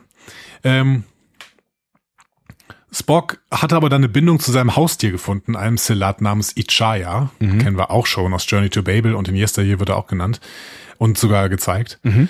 Ähm, Chapel hat ein ähnliches Haustier, einen Malamute namens Milo, mhm. der vielleicht oder auch nicht ein Mädchen gebissen hat, das Chapel mal dumm genannt hat. ähm, kennst du, kennst du Malamutes? Nee, keine Ahnung. Das sind so ähm, äh, Alaska-Hunde, also so, so Huskies-mäßig. Die gibt's wirklich? Ja, ja, gibt's. Ah, okay. Genau. Ich dachte, das also wäre was Erfundenes und habe mich schon, äh, war etwas irritiert darüber, dass das quasi nicht übersetzt worden ist. Ne? Es war dann, ich gucke ja mit Untertiteln, äh, deutschen Untertiteln, ja. äh, und es war das gleiche Wort und war dann kurz so, hä, okay, what's Nee, es ist eine Hunderasse einfach, okay. genau. Mhm. Also die gibt es, gibt es auch wirklich. Also offensichtlich kommt äh, Chapel ja auch von der Erde. Ne? Mhm. Ähm, wobei ich das gar nicht weiß, wie das in der Geschichte ist. Muss man irgendwann nochmal nachgucken. Ähm, sie gibt ihm jetzt noch den Rat, dass er T'Pring wirklich vulkanisch behandeln soll, um ihr zu zeigen, dass er ein Vulkanier ist. Ja, weiß ich nicht. Weiß ich auch nicht so genau. Also das ist auch immer so, ne, das ist ja so, so, so, so eine klassische Szenerie irgendwie, wenn der eine dem anderen in irgendwelchen Beziehungstalks dann rät, äh, hey, werd doch ein bisschen mehr wie die oder der oder was auch immer. Ja, aber wenn dich dein Gegenüber nicht mag, für das, was du bist, dann ist halt irgendwie ein Problem. Also du wirst ja nicht dein Leben lang irgendwie Schauspieler, ne? Ja, ich meine, jeder sollte offen sein, sich auch zu entwickeln, auch in eine bestimmte Richtung, aber keine Ahnung, also so zu tun, als ob, ist halt wirklich schwierig. So. Ja, genau, das ist ja, es ist ja keine Entwicklung, ne? Das ist ja nicht sowas, wo, ne, also äh, Chapel sagt ja nicht, guck mal, also äh, ködere mal deinen inneren Spock oder deinen inneren Logik-Spock und guck mal, wie viel da eigentlich in dir schlummert, was du vielleicht auch ausleben möchtest oder mehr ausleben möchtest, sondern sie gibt ihm ja den Tipp, irgendwie sei, sei, mal, sei mal ein bisschen mehr so und so. Und das finde ich irgendwie ja, genau. schwierig, genau. ne? Genau, genau. Ja, äh, ich finde es auch total schwierig. Ich wollte nur damit nochmal erwähnen, dass äh, der Popsong Lass die anderen sich verändern und bleib so wie du bist, die falscheste Message ist, die es gibt. bei, bei dem man jetzt auch nicht so ganz genau äh, weiß, wie ernst er gemeint ist. Oder vielleicht doch? Wer weiß. So. ähm, so, und dann flirten die beiden noch wenig, ne? So Spock und Chapel, oder? Also Chapel flirtet. Ich bin mir nicht sicher, was Spock da tut. Ja, gut, er tut so, als ähm, würde er sie, äh, als würde er ein Sprichwort nicht verstehen und sagt dann, haha, ihr Menschen seid auch leicht zu täuschen. täuschen. Ja, genau, er spielt schon irgendwie so ein bisschen, aber ja, ist das Flirten? Also er, er witzelt mit ihr rum, ja. Das ist für, ja. für, für einen Vulkanier natürlich schon äh, sehr weit vorne, möchte ich sagen. Ne? Ja. ja. Äh, auf jeden Fall, diese neue Chapel ist, ist riesig. Ich bin großer Jess Bush-Fan, muss ja. ich an dieser Stelle sagen. Und ähm, ich finde, die spielt die Chapel hier auch so, dass es ihr eigentlich schwer fällt, so sehr ins Box Friendzone zu sein. Ja, das so. stimmt, ja. Also sie guckt so ein bisschen beschämt runter und sowas, ne? Und sie, sie will eigentlich nicht in dieser Friendzone sein, in die Spock sie hier packt, irgendwie. Und das ist ja auch in TOS so. Und das, äh, finde ich, spielt Jess Bush hier sehr, sehr modern angepasst irgendwie nochmal genauso. Ich ja, toll. Ich ja. mag es auch total gerne. Auch diese Dynamik finde ich richtig cool. Ja. Ähm, so, Spock hat sich für T'Pring jetzt was richtig Vulkanisches überlegt, nämlich Katra-Roulette. Also Seelentausch quasi. Ne? Ähm, einweihen in die innersten Gedanken. Wir äh, tauschen jetzt unsere Seelen aus und wissen alles voneinander. Finde ich auch ein bisschen gruselig, ehrlich gesagt. Aber ja. hey. Äh, die, die Vulkanier, die machen so viel gruseligen Kram, weißt du? Also äh, auch das ist so ein Ding, so äh, was ich mit, mit dieser Folge und den Vulkaniern, weißt du? Die, die die ganze Zeit hier so ein Logik-Kram vorausschicken, ja, und dann so viele Rituale, so viele spirituelle Rituale haben, wo du irgendwie denkst, so, Alter, was, was, was, was stimmt denn mit euch nicht so? Was hat denn das eigentlich mit Logik zu tun am Ende? Das, ja. äh, I don't know. Ich ja. finde ja, find es sehr widersprüchlich. Ich weiß, ich weiß nicht, ob das von uns Speziesismus schon ist, aber ich finde die Vulkanier auch wirklich ganz, ganz schlimm. Ich finde, wenn man, wenn man so ein bisschen mehr eintaucht in Star Trek, merkt man, wie schlimm die Vulkanier eigentlich sind. Aber ich glaube, in ist, allen Belangen. Es ist eine Genese, glaube ich. Es ist halt, weil sie irgendwie so, so da reingewachsen sind, ist es, glaube ich, am Ende irgendwie was, was so, was sich so entwickelt hat. Also was am Ende so passiert ist. Wahrscheinlich, wahrscheinlich hat, hat, hat die Vulkanier nie jemand so in Gänze geplant. Doch, Surak hat das geplant. Surak hat das alles geplant. Gott ist ah. schuld. Sie knien dann auf jeden Fall einander gegenüber auf Kissen am Boden, mhm. äh, sprechen so rituelle Worte auf Vulkanisch. Äh, ihre Hände reichen sich so unterschiedlich, also irgendwie Zuneigung, ne, die andere Handfläche an Handfläche und was auch immer. Ja. Ähm, und als sich ihre Handflächen treffen, gehen alle Kerzen im Raum aus. Oh. Und dann so, ups, Mist, irgendwas ist schiefgegangen. Körpertausch. Es ist, es ist so beliebig schwachsinnig, ja. Es ist also wirklich, das ist so beliebig schwachsinnig an dieser Stelle. Aber äh, ja, was, was soll man machen? Das muss man jetzt halt irgendwie auch schlucken, ne? Also die glauben nicht nur an irgendwelchen spirituellen Kram, die so rationalen äh, Vulkanier. Offensichtlich können sie auch zaubern und wenn sie zaubern, dann kann irgendwas schiefgehen. Ja, keine Ahnung. Also dieses Katra-Tausch-Ding irgendwie. Wir haben ja irgendwann auch mal äh, in Discovery gab es mal ähm, Kritik daran, dass äh, nee in Picard war es genau. In Picard gab es Kritik daran, dass äh, so so diese diese ähm, Androiden ja. äh, plötzlich ähm, hier mein mein mein Mindmeld konnten hier, ja. ne? My Mind to Your Mind und sowas. Ne? Da gab es Kritik, ja, weil das äh, dürften ja eigentlich nur die Vulkanier können. Und da habe ich ja schon gesagt, ja, aber es muss doch was Natürliches, also es muss doch irgendwie was äh, Irdisches sein und dann können die Androiden das da auch nachbauen. Ansonsten reden wir hier von irgendwas Überirdischem und äh, das ist ja irgendwie dann nicht mehr Star Trek oder sowas, ne? Ja, vor allen Dingen ist es dann nicht vulkanisch. Also ich meine, wenn die hier über, äh, über irgendwelche Zauberkräfte verfügen. Ja, aber dann ist es, es ist ja nicht, es sind ja keine Zauberkräfte. Das ist ja irgendwas äh, Vulkanisches. Aber es ist immer, es bleibt immer so ein Unbehagen, wenn du auch zum Beispiel so eine klare Körper-Geist-Trennung irgendwie hast, ne? Bei der du irgendwie, ja, hm, gibt's das denn? Ja, der, der Katra, das Katra ist ja eigentlich der Beweis äh, dafür, dass es eine Seele gibt. Endlich. Ja, genau. Und das ist äh, schwierig.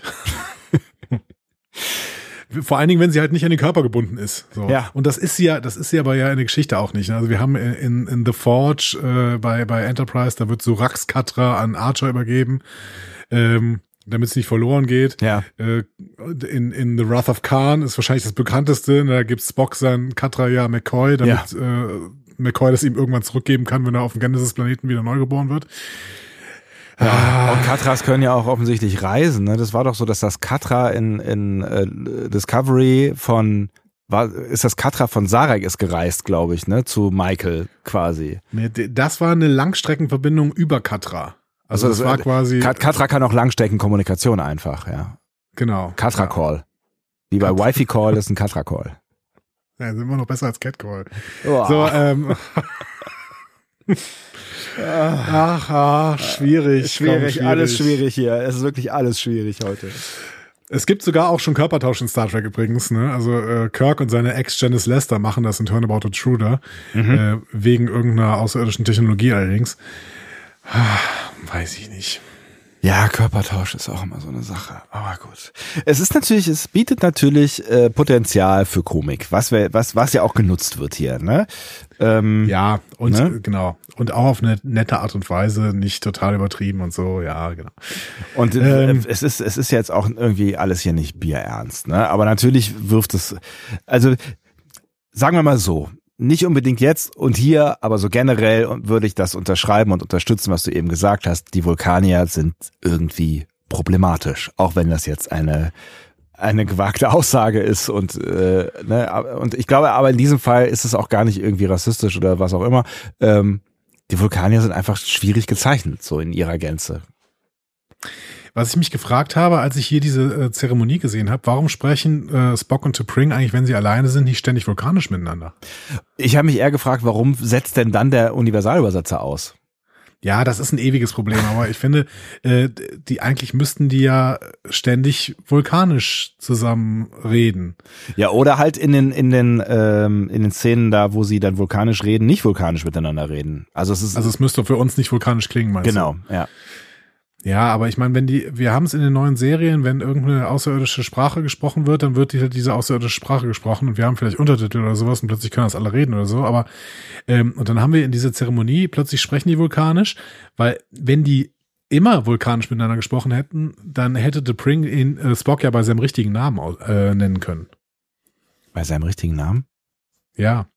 Der, der sagt in Toss, This Side of Paradise, mein richtiger Name ist für Menschen unaussprechlich. Ach so. Mhm.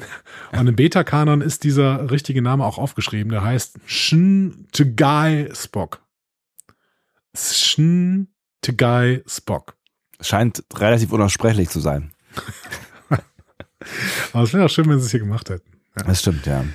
Ja, es ist, das ist das alte Problem, das alte. Also ich meine, tatsächlich haben sie es ist in, Discovery ja so konsequent wie noch nie zuvor gemacht, vor allen Dingen in der ersten Staffel, dass sie die Klingonen ja wirklich die ganze Zeit haben Klingonisch sprechen lassen, wenn sie unter ja. sich waren. Ne? Und konsequent wäre es natürlich ja gewesen, aber äh, genau so wie wir es hier sehen, haben wir es ja schon 150 Millionen Mal in Star Trek auch vorher schon gesehen. Ne? Dann gehen wir mal weiter.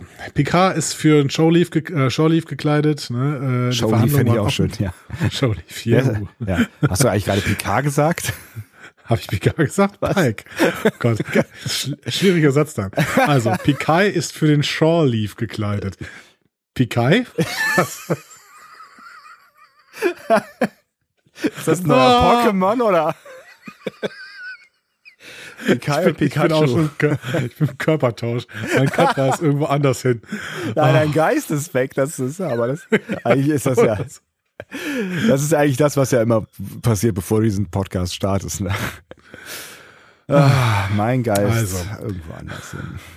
Pike ist für den Shore Leaf gekleidet. So, Lederjacke an ähm, weil ja. die Verhandlungen offenbar sehr, sehr erfolgreich waren. Doch dann kommt April mit schlechten Nachrichten. Die Rongovianer brechen nämlich alle weiteren Verhandlungen ab.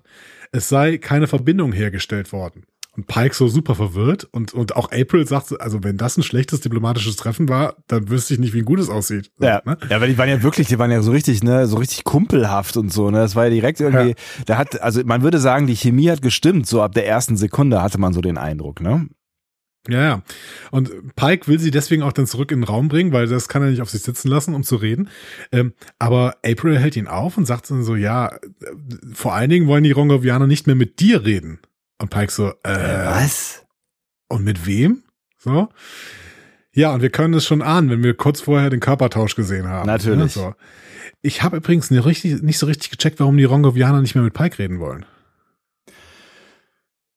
Äh, vielleicht steckt es in der Erklärung, die sie dann hinterher abgeben, warum sie mit Spock reden wollen, ne? Aber ähm, warum das da ja. nicht so richtig funktioniert hat, weiß ich auch nicht. Also offensichtlich kommen sie dann doch nicht so richtig gut mit ihm ähm, zurecht am Ende, ne? Vielleicht war, also wenn, vielleicht war es dann doch. Aber ja, obwohl die Pike Lösung war ja, ja, ja. Der Pike ist doch der radikal empathischste von denen. Ja, eigentlich schon. Auch die ganze Zeit so. Aber vielleicht ist das ja gerade genau das, was sie nicht wollen, ne? Also ist vielleicht ist, ist das empathisch sein ja auch eine Last für die. Und wenn jemand so empathisch ist, dann müssen sie auch empathisch sein, dann wird das so eine kumpelhafte Nummer und dann fühlen sie sich in irgendwas reingedrängt, was sie vielleicht gar nicht wollen und können aber nicht anders, weil sie ja so empathisch sind. Und dann ist ja vielleicht so eine rationale Kühle genau das Richtige. Also du meinst, dass äh, Pike im Prinzip die ganze Zeit die Föderationsperspektive gehabt hat und sie versuchen das zwar irgendwie äh, empathisch zu finden, aber Nein, sie müssen es ja empathisch finden, aber sie wollen vielleicht irgendwie rational drüber nachdenken, aber weil sie so empathisch sind, ähm, kumpeln sie da so mit, mit rum und werden da quasi in so eine Szenerie reingekumpelt, in der sie sich gar nicht bewegen wollen, sondern sie würden vielleicht mhm. lieber rational eine Entscheidung treffen, können es aber nicht auf ihrer, aufgrund ihrer Empathie halt. Okay, finde ich eine gute Erklärung. Ja. Ähm, wir gehen nochmal zu den körpergetauschten Spock und T'Pring. Die haben stundenlang mit verschiedenen Meditationen und Gesängen daran gearbeitet, ihren Body-Tausch rückgängig zu machen. Ja. Aber ohne Erfolg. Ähm, Spock into Pring hat einen weiteren Gesang, äh, will er versuchen. So. Mhm der aber einen Gong erfordern würde. Genau in diesem Moment klingelt die Tür. äh, es ist Pike und äh, der sagt das Unvermeidliche, die Rongovianer wollen natürlich nur mit Spock reden. Hm. Ich find's cool, dass sie sich am Anfang dann noch irgendwie, ne, sie diskutieren, bevor sie jetzt die Tür aufmachen, wie sie jetzt damit umgehen sollen, ne? Und dass sie dann äh, als erstes quasi sich darauf einigen, dass sie ihr Gegenüber anlügen. Finde ich äh, für auch wieder für eine Vulkanier äh, eine gewagte Strategie. Ja, und merkt ihr das mal, es wird noch wichtig. Okay. Äh, die beiden beichten Pike ihr Schlamassel und Pike so, äh, was machen wir jetzt? Spock, ja, geht halt jetzt nicht. Und T'Pring, doch, ich mach das. So. Also ist der Plan jetzt, T'Pring nimmt als Spock an dem Treffen teil und Spock als T'Pring kümmert sich um den Katra-Reboot. So. ja. So. Ähm, wir machen das jetzt auch ein bisschen schneller hier. Also Una und Laan kommen zum Verhör der beiden Passiert Fähnriche. ja auch nichts mehr eigentlich. Ja. ja. Laan ruft schnell Bad Cop, damit die Rollen klar sind und äh, Laan spielt den Bad Cop auch richtig gut. Genau wie Una den Good Cop. War äh, übrigens eine richtig, richtig nice Szene irgendwie. Ja, auf jeden Fall. Wo, wo die da so rein, rein äh, bursten und dann noch eine Bad Cop. so war ich geil. Verdammt, ich muss schneller sein. Ja. Ähm, beide bekommen die Fähnriche auf jeden Fall zum Reden. Äh, die Fähnriche spielen Enterprise Bingo und ihr letztes Feld war Sign the Scourge. Was auch immer das ist, das wissen wir an dieser Stelle noch nicht. Ähm, Enterprise Bingo wurde aber ja in Children of the Comet schon erwähnt, als Ortegas gesagt hat, dass das Schikanieren von Uhura ähm, ein erstes vollständiges Quadrat in Enterprise Bingo gilt. Mhm. Ähm, die beiden Ensigns werden dann auf jeden Fall Chief Kyle zugeteilt als Strafe und müssen Transporterpad äh, schrubben und ähm, Chief Kyle ist so gemein. das ja. ist wohl eine schlimme Strafe. Der ist mir bisher auch wirklich als äh, unfassbar unsympathisch und äh, hart vorgekommen. Ja, richtiger Diktator, ja. ganz Pfui. klar schon so dargestellt worden. Ja, ekelhaft. Ähm, währenddessen erhält Spock into Pring eine Nachricht. Es ist Ketil, T'Prings Mitarbeiterin. Die hat mit dem Verbrecher Bajan gesprochen, der will sich aber natürlich nur mit T'Pring, der will aber natürlich nur mit T'Pring ja. sprechen. Ne? Und ja, gut, jetzt wissen wir auch da, was passiert. Ähm, so, Una und Laan sind jetzt allein in der Mannschaftslounge und äh, sprechen darüber, ja, Enterprise Bingo, also ähm, nie was von gehört, ne? Und aber ich ähm, habe hier eine Liste von, von Aufgaben. So. Mhm. Wir können gleich mal darüber sprechen, wie sie diese Liste bekommen haben, aber wir können vielleicht mal über diese Liste sprechen. Ja. Ähm, da steht drin, verwenden Sie den Transporter, um Kaugummi wieder zu aromatisieren. so. mhm. Dann ein Phaser-Stun-Duell. Äh, wir haben in Star Trek äh, 6 Valeris, die sagt, ja, ähm, man kann im Prinzip keinen Phaser abfeuern, ohne einen Alarm aufzulösen, auszulösen. Schwierig, ja. Ja. Aber vielleicht gibt's da Mittel und Wege, weil es geht ja darum, äh, Protokolle und Vorschriften zu umgehen, wie wir ja später, also wie wir jetzt schon wissen, aber später erfahren, dass das ja der Kick an der ganzen Sache ist. Ähm, ja. Vielleicht kann man da auch irgendwie die Sensoren überlisten für einen gewissen Bereich oder vielleicht gehört das zum, zum Game dazu. Ja, bestimmt. Also ich meine, und es ist ja auch irgendwie, äh, geht ja, gibt ja auch bestimmt irgendwelche Waffentrainings ähm, auf genau am Holodeck oder sowas, wo das dann trotzdem erlaubt ist und so, keine Ahnung. Ja. Ne? So. Dann gibt's äh, zweistöckige Schrei-Herausforderungen im Turbolift. ähm, ähm, den Universalübersetzer auf Andorianisch einstellen. Das stelle ich mir äh, ganz witzig vor, auf jeden Fall. Ja, die Gravity Boot Hang Challenge kommt mir auch irgendwie vor, als hätten wir in Lower Decks schon mal sowas gesehen, aber weiß nicht mehr genau. Ja. Ähm, Man hängt die, sich dann wahrscheinlich irgendwie irgendwo hin an den mit den, mit den Gravity genau. Boots. Ja. Mhm. Die medizinische Tricorder-Herausforderung vulkanisches Beuteltier. okay. Das ist, das ist ein Deep Cut ähm, in, in Lifeline in Voyager konfiguriert, äh, konfiguriert äh, Zimmerman den medizinischen Tricorder des äh, M, äh, MAN neu. Ähm, um ihn als vulkanisches Beutetier zu erkennen. So. Okay, okay, das ist wirklich ein Deep Cut, meine Herren. Ja. Ähm, die Lebensmittelreplikator-Herausforderung Durian-Frucht. Ich glaube, das werden wir irgendwann in dieser Staffel wahrscheinlich noch er erleben, was eine Durian-Frucht ist, weil die gibt's bis jetzt nicht in Star Trek. Mhm. Dann schmuggeln sie ein Tribble in den Transporterpuffer. Hm. Auch interessant. Ja. Ähm, weil Uhura dürfte eigentlich Tribbles nicht kennen, weil in The Trouble with Tribbles kennt die keine Tribbles. Äh, jetzt wurde Uhuras Erinnerung auch gelöscht von Nomad in, äh, in The Changeling. Aber alle anderen an Bord der Enterprise kennen ja Tribbles auch nicht in äh, Trouble with Tribbles. Das ist unklar, warum die keine Tribbles kennen, wenn das im Enterprise Bingo ist. Das stimmt allerdings. Und Durian, äh, nochmal um kurz, kurz zurückzukommen, das kennen wir nicht in, in Star Trek, aber äh, das wir kennen es aus der realen Welt. Ne? Ich musste gerade kurz drüber nachdenken, aber ja, äh, es gibt eine Durianfrucht. Du hast es gerade gegoogelt. Das ne? ist die, ja, genau. Ich, ich, ich wollte nämlich gerade sagen, ich kenne diesen Begriff so und ähm, es ist die Stinkfrucht. Eine Stink. Ah, ja. Kenne ich aus dem Dschungelcamp, ne? Äh, kann sein, dass die im Dschungelcamp sind. Ich bin da nicht so ganz so drin in dem Game. Ähm, ja, ich auch nicht mehr seit zehn Jahren, aber ich glaube, in den ersten äh, Staffeln wurde auf jeden Fall auch immer Stinkfrucht gegessen. Ich. Aber ich glaube, sie, sie schmeckt anders, als sie riecht und ist, äh, glaube ich, einigermaßen äh, gesund. Schmeckt wie der Himmel, aber stinkt wie die Hölle. Sch ah, lese ich hier. Südostasien, in, da kommt sie her. In der Welt. Ja. ja. Du, in der Welt, du, genau, hast, ja. Hast du hast wieder die Welt, ne? So. Gut. Ich könnte auch die Tide-Zeit ja. aufmachen. Äh, Durian, die verbotene fit, Frucht. Fit for fun. Ja. Oh ja. Ähm, so.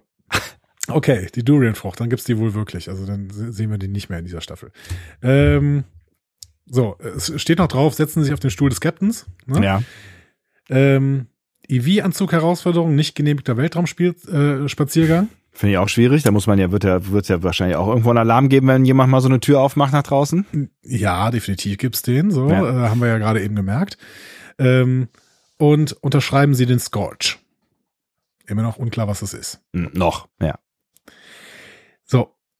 Erstmal das ist kein Bingo, das ist eine Liste. Aber gut, das, äh, ähm, wie auch immer. Ne? Naja, Bingo heißt es, weil du halt irgendwie, ne, wie beim Bingo musst du ja quasi äh, deine Reihe mit Zahlen irgendwie voll machen und wenn du alle äh, voll hast, dann schreist du Bingo und da musst du halt alle Herausforderungen abhaken. So, ja, es ist nicht so ganz Bingo, aber. Nee, ich glaube eher, das ist, ähm, das ist nur ein Teil des Bingos, weil wir sehen ja auch, dass irgendwie Uhura äh, dazu bringen, äh, die Ausgehuniform zu tragen, äh, wenn alle anderen das nicht anziehen, ist ja auch Teil des Enterprise-Bingos. Also ich glaube, da gehört noch ein bisschen mehr zu.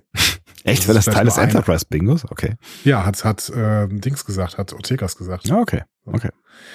Ähm, aber kann ja noch, ähm, also vielleicht sehen wir da noch mehr von, aber vielleicht ist es auch nur ein Teil und keine Ahnung. Das ist jetzt einfach die, den Strang, den sie hier folgen, der Strang, den sie hier folgen wollten. Ja. Aber was ich ein bisschen schwieriger finde, Laan hat die Liste bei einer Routineinspektion in Sears Quartier gefunden. Sagt sie so verschmitzt. Ja, das sagt, das, das findest du schwierig in unserem Post-Privacy Star Trek? Tatsächlich, das findest du jetzt schwierig? ja, also ich finde, also ich finde Daten ähm, dass Daten irgendwie äh, öffentlich sind immer, finde ich jetzt okay, habe ich akzeptiert in Star Trek, grundsätzlich nicht mein Ding, aber mein Gott, so, aber dass die einfach so in die Quartiere reingehen, aber ist das, ist das nicht im Militär genauso oder zumindest gewesen, dass du irgendwie, weiß ich nicht, jederzeit hier Rauminspektion in der Bundeswehr, dann musstest du irgendwie alles ausräumen, alle Schrankinhalte und so weiter und so fort und dann wird alles inspiziert. Gab es das nicht immer schon, sowas? Keine Ahnung, ich habe nicht gedient. Ja, ich auch nicht kenne das, kenn das nur aus Geschichten. Wie, wie ist das mit so, euch, Soldatinnen und Soldaten? Genau. Ja. Klärt uns auf, uns äh, damals noch Zivildienstverweigerer, als es das alles ja. noch gab. Una ist auf jeden Fall nicht begeistert und sagt so, äh, ja, also wenn das Spaß ist, dann bin ich gerne Spaßbegräbnis. Und Lan sagt so, hey, nicht Spaßbegräbnis, where fun goes to die. das auch zeigt, dass Lan diesen Spitznamen sehr wohl schon kannte. So. Ja. Ähm, Una gesteht, ich verstehe den Sinn nicht, und äh, Lan sagt, ja gut, aber vielleicht müssen wir das dann selber machen, um zu verstehen, äh, um die Crew auch besser zu verstehen. Mhm. So.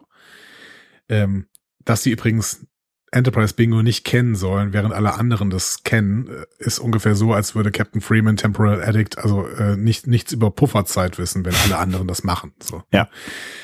Also, ähm, ja, komisch. So. Egal, sie beginnen mit dem ersten Artikel auf der Liste, in dem sie den Transporter verwenden, um Kaugummi neu zu aromatisieren. Also Lan kaut Kaugummi in der Krankenstation, bis der Geschmack verschwunden, äh, verschwunden ist. Una aktiviert den Transporter. Äh, Lan wird weggebeamt und kommt dann wieder und dann ist der Geschmack wieder da. Verrückt. Whatever. So. Ne, er wird ja, er wird ja, er wird ja wieder rematerialisiert, vielleicht, äh, ne? Ja, tierisch schlimm. So. Keine Ahnung. Ich habe gedacht, dass dann zumindest irgendwie so ein äh, Kaugummi gekaut wird und dann jemand anderem untergejubelt wird, weil das wäre richtig, richtig eklig. Aber ähm, das geht ja nur, wenn er wieder aromatisiert wird. Irgendwie. Ja, ja. Weiß nicht. Ähm, ja, es ist ja. Das Bemerkenswerte an diesen ganzen Szenen ist immer, wenn eines, wenn eine äh, Aufgabe abgeschlossen ist, wird, also die haken das dann ja immer ab auf dieser Liste. Ja. Und dann wird ein Teil des ursprünglichen Star Trek-Themas gespielt. Das heißt, wir haben ein Stück des Star Trek-Themas kanonisiert plötzlich. In Star Trek. Stimmt, es ist mir gar nicht, es ist mir gar nicht bewusst geworden. Ja klar, sicher, ja. Ja, hier kommt plötzlich, das Star Trek-Thema ist jetzt Kanon in Star Trek, also ein Teil davon zumindest. Das ist ja geil, ja. ja. ähm, mal gucken, ob darauf irgendwann mal äh, Bezug genommen wird. Ähm, als nächstes kommt dann die Herausforderung Turbolift to Deck Shout, äh, bei der sie gleichzeitig ihr Deck rufen und äh, Lan ruft Brücke und Una ruft Maschinenraum. Der Turbolift fährt zum Maschinenraum. Una ist also jetzt doch schneller geworden. Witzig. Aber naja, auch nicht Findest so. Ja. Ein Super bisschen schon. lame Aufgaben. Ey. Ein bisschen schon. Also ich fand, ich fand's ganz witzig. Aber es, es ja, es ist ich finde natürlich die, die Spannbreite ist natürlich, ne, also ein Weltraumspaziergang und dann dieser Turboluft-Mist, das ist natürlich irgendwie so, naja. Als nächstes folgt das Phaser-Stun-Duell. Sie stellen ihre Phaser auf die niedrigste Stufe ähm, und dann wollen sie die Waffen heben und schießen und Una sagt plötzlich, Moment. Aber dann hat Lan schon geschossen. Au! Und trifft Una an der Schulter. genau. Ähm, also Lan hat diese Staffel, also Una nicht nur geschlagen, sondern auch jetzt angeschossen. Mal gucken, ob das ein Running Gag wird. So. Auf jeden Fall sehe ich Comedy-Potenzial bei Rebecca Romaine. Auf jeden Fall. Au, au, au. ja, also, ne, die, die kann auf jeden Fall nichts dafür, dass ihre, die, die Figur, die sie hier spielt, zum Lachen in den Keller geht, ja. Ja, genau. Also, das funktioniert gut. Ähm, okay, während die ihren ganzen Blödsinn da machen, ähm, sind Chapel und Ortegas in einer dieser Biosphären. Super schön da an so einem See, ne? Ähm, und sie besprechen diese Nummer mit Dever. Chapel äh, hat ihm nicht erzählt, was sie wirklich fühlt. Er hat ihr deswegen einige Gedichte vorgelesen, die wohl gar nicht so schlecht waren, wenn auch seltsam. Ja. Ich habe da sofort an, an, an, an äh, Data gedacht, ne? Hier Spot, Felis Catus ist your taxonomic nomenclature. Oh Gott. auch eine der Highlights, ähm, ja, auf jeden Fall. Ja. Dann sehen sie plötzlich T'Pring, die da den Weg entlang geht. Ja. Ähm, und Chapel muss zugeben, ja, äh, übrigens habe ich Spock Beziehungsratschläge gegeben und Ortega so, okay, misch dich niemals in eine vulkanische Beziehung ein, du wirst mit der Lörper geschlagen. Auf jeden Fall. Ich habe jetzt noch Namen. So. Ah. Bin gespannt, ob wir die Story dann noch irgendwann hören. Ja. Ähm, so, als sie allein sind, erzählt äh, Spock, also to bring Spock, dann äh, Chapel von dem Körpertausch. Ähm, Chapel sagt Spock, dass es seltsam sein muss, im Körper seiner Verlobten zu sein. ähm, Aber Spock hat da bisher noch nicht drüber nachgedacht. In Return to Tomorrow wird Spocks Geist kurz in Chapels Körper äh, getauscht, damit er den äh, Bösewicht der Episode, Ayrton Hanoch, besiegen kann. Ach was. Ja. Wie romantisch. Ja, ne? Ja. Ähm, Spock hat Angst, dass er T'Prinks Karriere gefährden könnte, während T'Pring versucht, seine zu retten. Ähm, warum hat Spock eigentlich überhaupt kein Selbstbewusstsein mehr plötzlich? In Bezug auf die Beziehung zumindest, ne? Das stimmt. Auf, ja. auf alles irgendwie. Der will das, der will das ja auch mit diesem Job nicht machen. Ja. Weil er glaubt, dass er es das nicht schafft. Spock wird plötzlich hier zum Barclay. Ja, keine Ahnung. Ich meine, es geht ja gerade auch einiges ab. Ne? Also vielleicht ist es auch, ist, äh, ist er durch diese Beziehungsgeschichte gerade so äh, aus der Bahn geworfen, ähm, dass, dass ihm einiges irgendwie sonst auch nicht gelingt, was ihm sonst gelingt. So, ne, das könnte ja schon durchaus sein. Ähm, Vielleicht ist das ja auch einer, einer der Gründe, ähm, warum es ganz gut ist, dass diese Beziehung ja am Ende nicht, nicht fortgesetzt wird, ne? Weil seine, oder er sich dann wieder auch mehr auf seine vulkanische Seite spezialisieren wird, ne? Weil äh, seine menschliche Seite ihn auch offensichtlich aus der Bahn bringt hier. Ja, offensichtlich. Ja. Komischer Spock an dieser Stelle. Ja, ein bisschen ähm, schon. Du hast recht, ja. Chapel will nach einer medizinischen Lösung für das Body-Switch-Problem suchen. In der Zwischenzeit soll Spock aber T'Prings Karriere retten, sagt sie. Ähm, er hat Angst vor Hijinks. Sie hält Hijinks für Spaß. da habe ich echt zum ersten Mal irgendwie so richtige Übersetzungsprobleme gehabt, weil die immer wieder von Hijinks reden und es ist ganz schwierig zu übersetzen, Hijinks. Wie hast du das gemacht? Ähm, ich weiß gar nicht mehr äh, genau, wie es ähm, wie es die, wie es die, die Übersetzung gemacht hat, weil ich ja die, die deutsche Übersetzung habe ja. ich mir an der Stelle auch mal angehört und ja. mir die Untertitel durchgelesen. Die übersetzt es mit Täuschung. Ich glaube aber, das trifft es eigentlich nicht. Also ich bin mir nicht sicher, ob das Wort überhaupt übersetzbar ist. Ich habe mal ein bisschen doch, nachgeguckt. Ja. Er, er, schwingt ja nicht auch sowas wie Verwünschung oder sowas mit? Ne? To Jinx und so? Hm, nee. Weiß ich nicht. Also im Merriam-Webster wird Hijinks mit ausgelassenes oder ungestümtes Treiben oder sorgloses Possen oder Unfug übersetzt. Auf Dictionary.com mit spielerische, schelmische oder rüpelhafte Aktivität. Oh. Mhm. Übrigens, laut Thesaurus ist witzigerweise ein anderes Wort dafür Skylark. Aber ähm, ja, auch wieder in der, in der Folge äh, Anspielung. Ja. Vielleicht könnte man es eigentlich am besten mit Dummheiten begehen übersetzen. Ja. Also er hat Angst davor, Dummheiten zu begehen. Und sie sagt ja, Dummheiten begehen, das ist aber, macht aber Spaß. So. Ist es geflirtet? Ja. Ah, so ein bisschen vielleicht, ne? Hm. Ja. Ja. Also es ist auf jeden Fall eine gute Chemie zwischen den beiden, das hast du ja aber eben schon mal gesagt. Ja. Ist es, auf jeden Fall. Wir gehen aber kurz auf die Enterprise. Una und Laan fühlen es nicht, dieses Enterprise Bingo. ähm, ja in diesem ganzen, äh, in diesem ganzen äh, Hijinks treiben, ne, mhm. äh, gibt es noch eine düstere Nebenbemerkung von Lahn. Vielleicht liegt es daran, dass ich keine Kindheit wie alle anderen hatte, weshalb oh. ich kindisches Verhalten nicht idealisiere. Aha.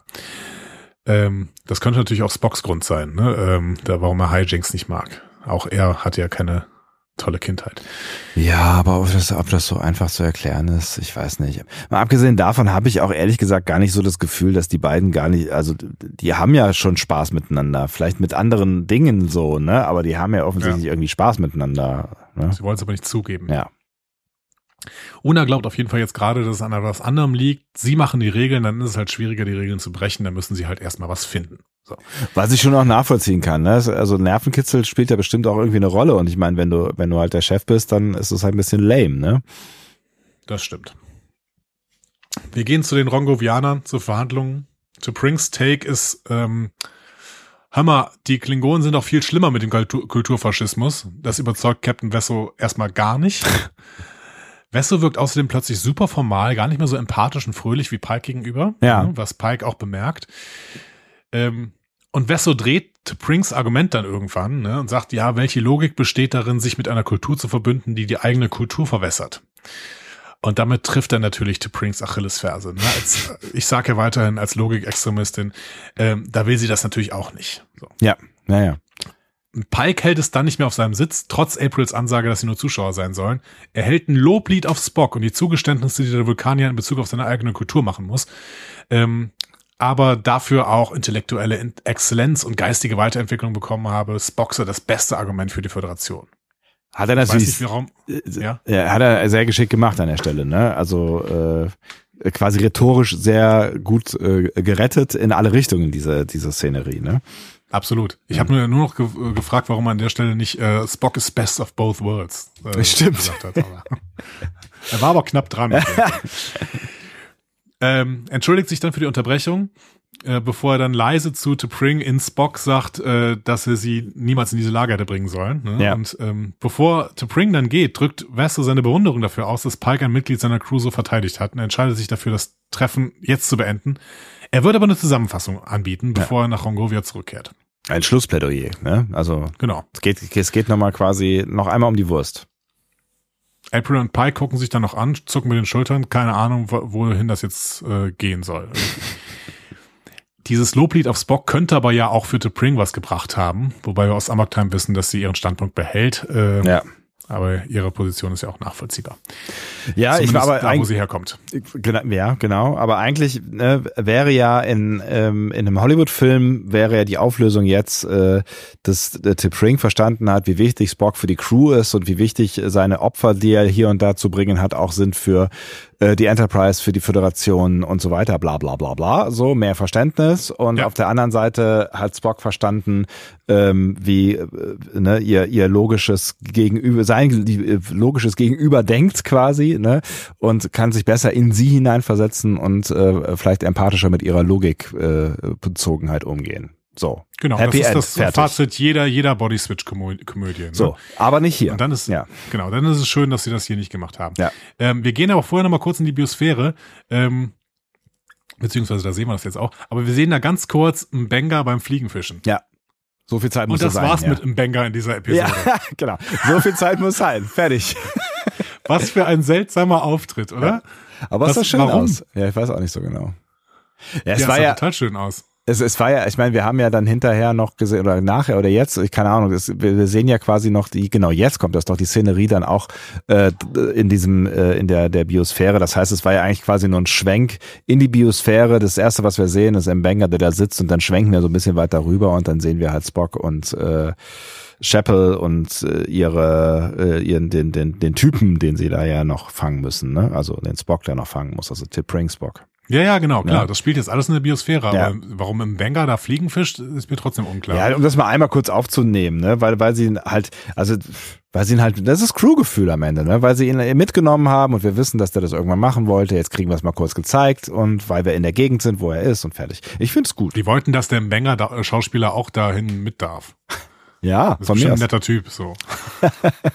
Wahrscheinlich. So, T'Pring trifft auf, also äh, Spock in T'Pring, äh, trifft auf Bajan in, äh, der sitzt an einem 3D-Schachspiel ähm, und der hat Chapel mit zum Treffen gebracht ne? und mhm. ähm, ich würde ihn jetzt mal T-Spock nennen. Äh, der nennt den vulkanischen Verbrecher dann Futosh Katur. Das ist ein vulkanischer Begriff, der Vulkan ohne Logik bedeutet. Das ist äh, schon in, in der äh, Fusion-Episode genannt worden. Ich glaube, in wo war Fusion? In Enterprise? äh, ich meine schon, ja, genau. Fusion in der Enterprise, genau. Staffel 1, Folge 17. Da wurde dieser Begriff schon geprägt. Okay. Vitosh Katur. Bajan ist neugierig, wie so ein El Keshtankil, also so ein, so ein Polizist halt, ja. äh, Menschen im Dienste der Logik einsetzen kann. Immerhin stammen die, stammen die ja vom Affen ab. So. ähm, Spock erklärt, hm. dass The Prinks äh, Sympathie für diejenigen ohne Logik der Grund war, warum sie dort war und angesichts seiner Position hätte sie erwartet, dass er aufgeschlossen ist. Ähm, äh, Bajan entgegnet, ja, das ist eine Sache, in Emotionen Stärke zu finden, eine andere ist es, einen Halbmenschen zu heiraten. Also selbst von so einem Logikverbrecher kommen hier übler Spezizismus. Diese Vulkanier, ey, die sind echt. Ja, und, und, und das, das ist ja das, was wir eben schon mal so formuliert haben ins äh, Blaue hinein. Das wird jetzt hier quasi ausgesprochen, ne? Also was willte Pring eigentlich von Spock? Ja, genau. Genau. Ja. Weil er hat ja, also, der hat ja für Pring sogar einen Punkt, ja. dieser Bajan hier. Absolut. Ne? So. Ja. Es wird dann schnell hitziger. Bajan will jetzt nicht mehr zur Rehabilitation, weil äh, Spock, also T'Pring Spock Chattel mitgenommen hat. Spock reicht es irgendwann und er streckt dann Bajan nieder. Sagt dann aber, darüber sollten wir jetzt besser nicht mehr reden, das, das war jetzt nicht besonders vulkanisch. Und interessant übrigens auch, dass niemand in diesem Naherholungsgebiet, die da rum, drumherum sitzen, auf diese Szene reagiert. Ja, das stimmt. Bleiben einfach alle, alle sitzen. Alle picknicken fröhlich weiter, so. Ja, ja, ist, das ist normal. Hat wieder so ein Vulkanier irgendwen niedergeschlagen. Ja, mein Gott, ja. So eine vulkanische kleine Frau hat wieder ja. so einen Typen rum, umgeboxt. Ja. Passiert hier ja ständig. Ja. Naja, so. Ja, es ist, das ist halt, ne, das ist so ähm, das Berlin-Phänomen, ne? Also in Berlin passieren so viele verrückte Sachen, dass du halt gar nicht mehr reagierst, wenn irgendwie, weiß ich nicht. Ja. Ah, äh, ja. Space Station One ist äh, das Berlin des Weltraums. So. Äh, ja, danach sind Spock und T'Pring in der Krankenstation und Benga trägt da so eine äh, Salbe auf Spocks Hirn auf und ähm, Also auf, nee, auf die Stirn, nicht aufs Hirn. Aufs oh ich verwirrt hier. Ich hab's nicht mal gemerkt. Ja, ja ich fand, ja, ich, musste, ja, ich, ich musste, musste schon nur mich nur schon amüsieren darüber über den Grund, warum er das überhaupt macht. Ja, ja es ist Seeigelsalbe, ja. äh, die ähm, hilft irgendwie kortikale Stimulation mit Kristallen zu machen, das sehr weh tut. Aber Wenger hat halt, der hat ja sein Medizinstudium auf Vulkan verbracht und deswegen ähm, kann er das alles. Ja. Ne? Ähm, Katra-Transfer hat er noch nie mit zu tun gehabt, weil, sei auch äußerst selten, aber es gibt's wohl irgendwie. Katra hat er schon mal gehört. So. Ja, kann man ähm, das ja mal probieren. Geht ja um nix. Dass Mbenga übrigens auf Vulkan studiert hat, wurde tatsächlich in TOS A Private Little War auch gesagt. Ah, was, okay. Mhm. Da hat das Spock wegen einer Schussverletzung behandelt und hat gesagt, ja, kein Problem, ich habe auf Vulkan Medizin studiert. Ja. Und ähm, es tut offensichtlich den beiden weh, die dann behandelt werden. Also sie schreien dann ja. sehr laut. Wovon man aber nur Millisekunden mitbekommt. Schnitt. Genau. Schnitt, Spocks wieder bei Bewusstsein äh, und zurück in seinem eigenen Körper. Ähm, Chapel behandelt ihn nach und er nennt sie Nurse Chapel und sie sagt, ah, nämlich doch Christine. Oh. Er tut es und dankt ihr nochmal für ihre Hilfe. Ähm, aber er nennt sie doch in Toss wieder Nurse Chapel, oder? Er hat ja auch nicht gesagt, ja, mach ich. Doch. Ja? Er hat sie Christine genannt danach. Ja, an dem Nachmittag vielleicht. Ich, ich, weiß, ich weiß es ehrlich gesagt nicht, aber ich hätte jetzt auch gedacht, dass er sie da Nurse Chapel nennt, weil es ja auch sehr äh, eine erstmal recht unterkühlte förmliche Beziehung ist, die die miteinander haben. Also ja deutlich unterkühlter als das, was wir jetzt hier gerade sehen. Ne? Ja. Ähm, also wie gesagt, er dankt ihr. Chapel sagt, ja, keine große Sache. Und für Spock äh, war es das aber eine große Sache. Ne? Ähm, sie schlägt vor, dass er von da an vorsichtiger mit dem umgeht, was er anbieten kann und was nicht. Mhm. Und äh, er versichert ihr, sich keine Sorgen zu machen, da Vulkanier nicht lügen könnten. Zumindest nicht so wie bei Menschen. Ähm, ja. Sie sagt dann noch, ja, dann sei ehrlich zu dir selbst. Ähm, ja. Spock sagt, dass Vulkanier nicht lügen können. Ja. So. Zumindest ähm, nicht so ähm, wie Menschen. Das ist eine Vorstellung, die auf The Menagerie Teil 1 zurückgeht. Da sagt Bones zu äh, Kirk, Jim, die einfache Tatsache, dass er ein Vulkanier ist, bedeutet, dass er nicht dazu in der Lage ist, eine Lüge zu erzählen. Mhm. Und später in The Enterprise Incident äh, fragt so ein romulanischer Kommandant, ob es nur ein Mythos ist, dass Vulkanier nicht lügen können. Und Spock antwortet, es ist kein Mythos. Schön. Schauen wir doch mal, schauen wir uns doch mal an, ob das so stimmt. Ja. Also, in The Menagerie Part 1 sagt Spock zu Pike, ich habe Ihre Befehle noch nie missachtet, Captain. Was The Red Angel widerspricht, wo er einen Befehl zum Rücktritt ablehnt. Von Pike. Ja. Aber gut, das ist jetzt auch nur Discovery und Menagerie wusste das noch nicht. Ebenfalls Menagerie Teil 1 macht Spock einen falschen Eintrag im Logbuch der Enterprise. Mhm. Na gut, aber ist das formal eine Lüge, können wir fragen. Gehen wir mal weiter. The Menagerie Teil 2 da wird offenbart, dass Bock sich die ganze Zeit darüber im Klaren war, dass der Prozess eine talosianische Projektion war und daher falsche Aussagen im Dienst dieser Täuschung gemacht hat. Es wird schwieriger zu sagen, dass das alles keine Lügen sind. Ja. In A Taste of Armageddon lügt Spock zur Ablenkung und behauptet, jemand habe einen Käfer auf der Schulter, bevor er ihm hier den Nerf Pitch macht. So. Ja, es ist, es ist schon, also da wird's dann schon, schon schwieriger, ne, weil das ist ja, das ist ja ganz klar eine Lüge.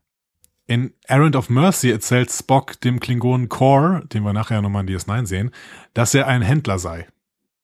Ja, ist schon auch eine Lüge, ja. In Amok Time überlebt Kirk ja leicht dieses, äh, äh, schwer verletzt dieses Kalifee und äh, Spock sagt, ja, ich bin jetzt nur äh, erleichtert, dass die Sternflotte keinen fähigen Captain verloren hat.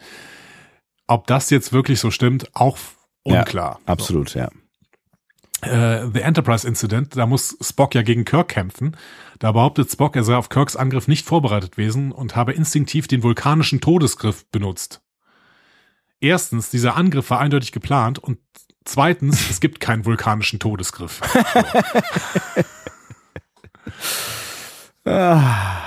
In TAS, in Yesteryear, lügt Spock über seine wahre Identität, äh, als er in die Vergangenheit reist und seine Familie besucht. In Wrath of Khan lügt Spock, wie lange es dauert, die Enterprise zu reparieren, falls die Übertragung überwacht wird. Äh, Savik spricht ihn drauf an und dann sagt er, ja, ich habe jetzt nur übertrieben. Ich weiß nicht, ob wir mit Tuvok anfangen müssen, der als Undercover-Agent bei Marquis unterwegs ist, Stimmt, offensichtlich ja. ohne zu lügen. So. Das ist und schwierig, ja, Es gibt dann noch diese kleine Szene in Strange New Worlds, Spock Amok. Also ja, in genau dieser Episode hier erzählt er Chapel, dass er einen Traum hat, in dem er gegen seine menschliche Seite kämpfen muss, während es offensichtlich ist, dass er in seinem Traum die menschliche Seite ist, die gegen seine vulkanische Seite kämpft. Spock lügt ununterbrochen. so. Naja gut, und die beiden haben sich ja auch verabredet zum Lügen. Da waren wir ja eben. Ne? Sie haben sich ja beide ja. verabredet dazu, äh, erstmal Pike anzulügen, was sie ja auch erstmal tun, wohlgemerkt. Ja. Ne? ja. So, Vulkanier lügen. So. Und dementsprechend ist es einfach nur ein philosophisches Paradoxon, weil wenn er sagt, äh, kein Vulkanier lügt, dann ist das einfach schon eine Lüge. das ist wie alle Kreter lügen. So. ist schwierig, ist schwierig. Ja. So. Ähm, gut. Quad era demonstrandum. Ähm, Oh Spock Gott, diese Vulkanier, meine Herren. Spock ja. und T'Pring sprechen jetzt äh, miteinander. Äh, Spock gesteht seinen ganzen Struggle mit seiner Identität. Er wird halt nur in der Sternenflotte so akzeptiert, wie er ist, nämlich als halb Vulkanier und halb menschlich. Ich bin da ganz einfach Spock bei aller Kritik, die man, wenn man Star Trek gut kennt, an der Sternenflotte haben kann, ja. das ist doch ein schönes Zeugnis, was Spock als potenziell Betroffener der Sternenflotte hier ausstellt. Absolut, ja. Da kann ich sein, wie ich, äh, wie ich bin. Ich meine, das gilt ja auch für viele andere schon vor Spock. Ne? Das gilt ja auch für so Leute wie Worf zum Beispiel, der sich ja auch nur so. Also nach Spock, 100 Jahre. Ja, ja, klar. Ja, aber Aber es gilt für viele andere, andere Leute halt auch, die äh, halt besonders sind äh, und in der Sternflotte dann ein Zuhause finden. Ja, außer es ist plötzlich jemand Viertel Romulaner. Also Simon Tarsis, der ist wirklich nicht akzeptiert worden. Nee, das, das, das, geht, das geht natürlich auch gar nicht. Das ist ja auch Viertel Romulaner das ist, geht überhaupt nicht. Nee, ja. Pfui.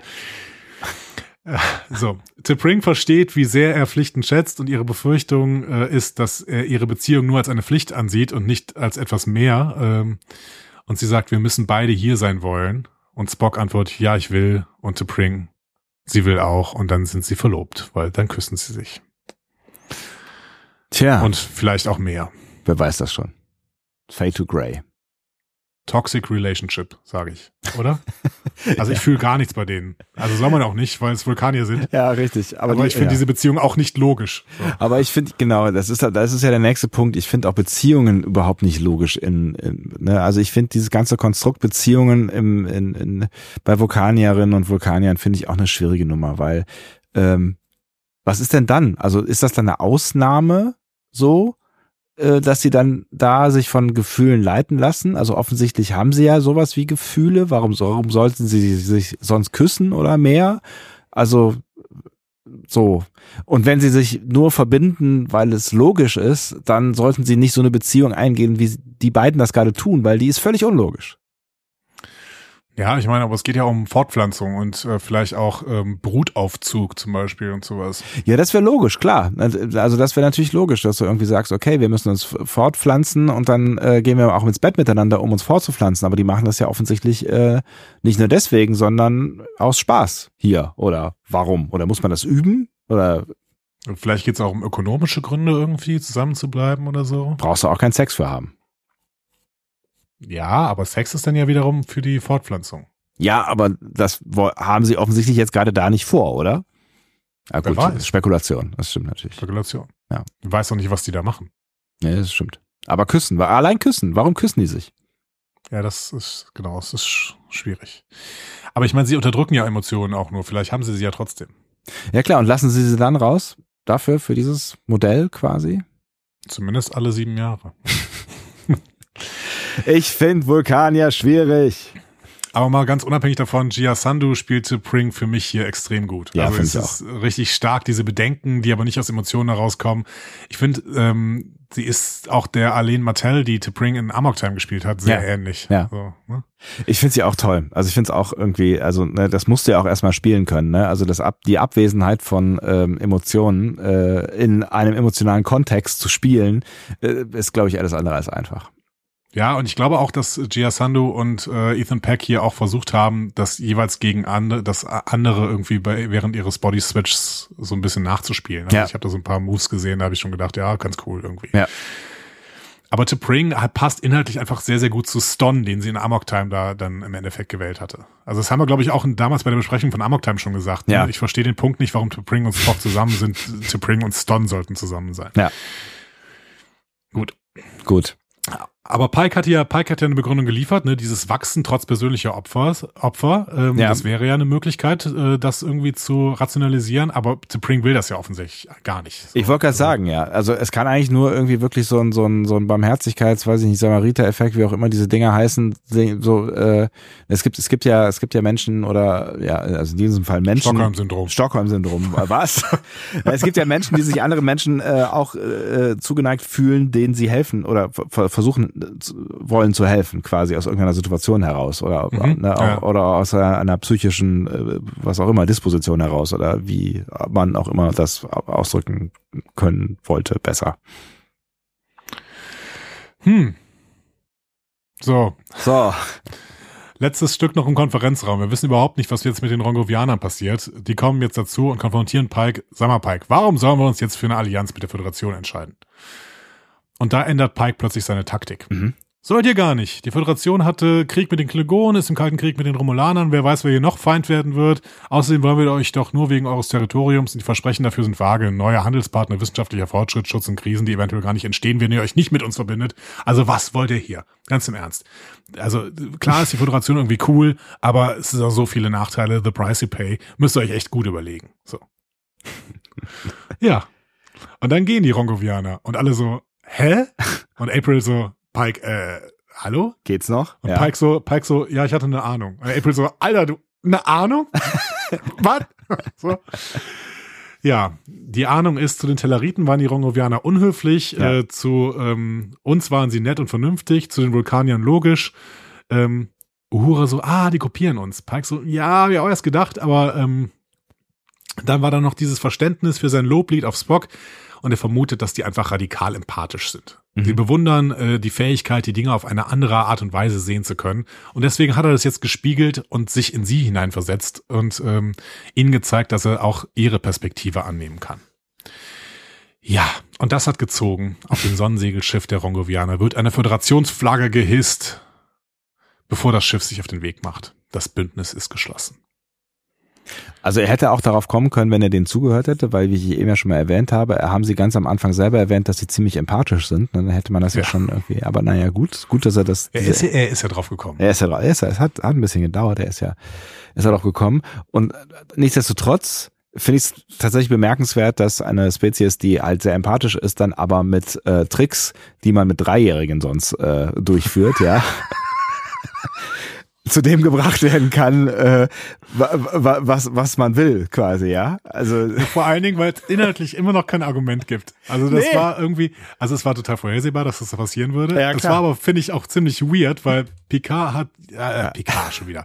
Pike hat ja nur gezeigt, dass er die Rongovianer verstanden hat. Ja, genau. Das macht ihn gut, cooler Typ, so, ja. Spitze. Ne? Aber es gibt keinen Aber Grund. inhaltlich, ja. es gibt es keinen Grund, warum die jetzt dieses Bündnis eingehen sollten. So. Weil die Argumente, die er hat, die hat er ja nicht entkräftigt. Nee. Also er, er hat ja nur gesagt, ja, ich verstehe, also eigentlich habt ihr keine guten Argumente. Und das heißt, die machen genau wie ein Dreijähriger genau das, was, was man dann da tut, dann wollen sie plötzlich das haben, was, ne, so, Punkt, was der andere ihnen vorenthält, so mehr oder weniger. Ja, ja. aber dann will ich mitmachen.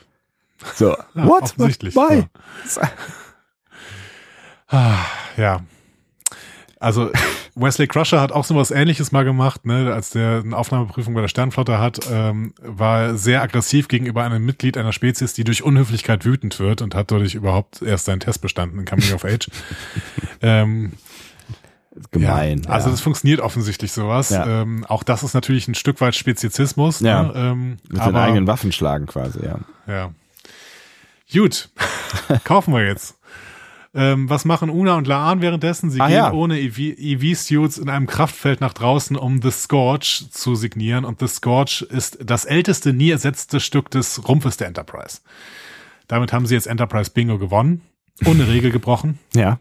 Und über sie fliegen die Rongovianer mit offenem Sonnensegel und Föderationsfahne. Ein epischer Moment. Ja, es sieht schon schön aus. Ja. Ich hätte gern so einen Stift übrigens.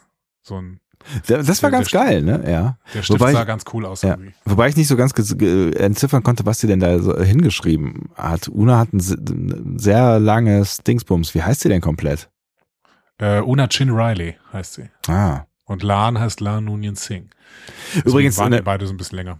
Ne, weil, weil du letztens äh, äh in der letzten Folge, glaube ich, hast du hast du bemerkt, dass ähm, Pike Ortega mit Vornamen anspricht. Das macht er mit Laan schon immer, ne? Also jetzt zum Beispiel in Stimmt. dieser Folge auch. Weil, ne, er sagt ja immer Lahn zu ihr. Stimmt. Ja. Und nicht äh, Lieutenant, ne? Nunien Singh. Ja. ja. Ja, gut, aber Lieutenant Nunien Singh, also normalerweise reden die sich einfach mit, mit, mit dem Rang an, irgendwie. Ja, stimmt.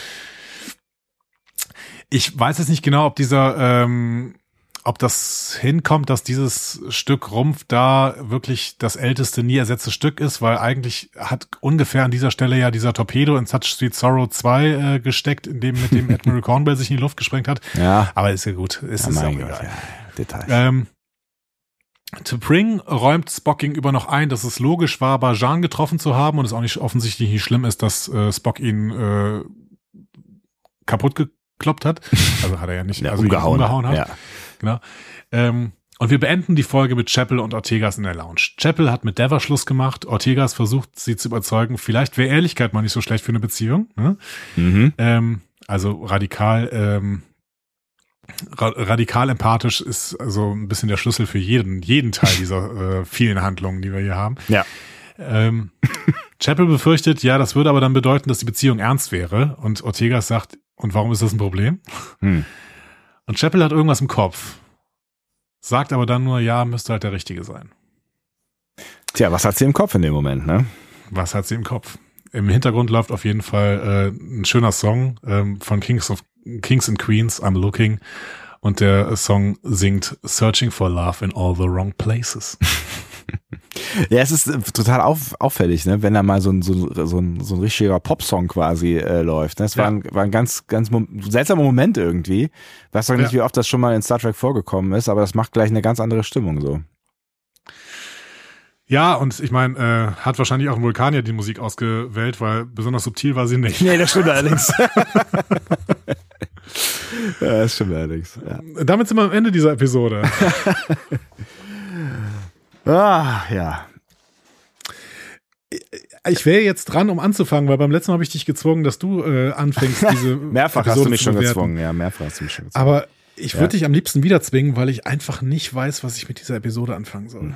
Also ich möchte. Ich weiß auch nicht, ob ich sie schlecht finden soll übrigens. Genau. Also, also, ich möchte an der Stelle mal festhalten, dass wir jetzt viel gehatet haben, irgendwie über alle möglichen Dinge. Also es ist gehatet. Wir haben über ein paar Dinge uns lustig gemacht jetzt. Ne? Ja, genau. Ähm, lustig gemacht, das ist besser. Lust, ja. Lustig gemacht oder ne, Probleme finde ich, also problematisch finde ich tatsächlich nach wie vor, aber das, das zeichnet sich ja jetzt schon seit mehr, mehr oder weniger Jahren ab. Äh, problematisch finde ich die, die, die, diese ganze Vulkanier-Nummer irgendwie. Ich finde die einfach inkonsequent äh, und ich finde finde sie schwierig in ihrem Sein. Vielleicht habe ich es auch einfach noch nicht verstanden.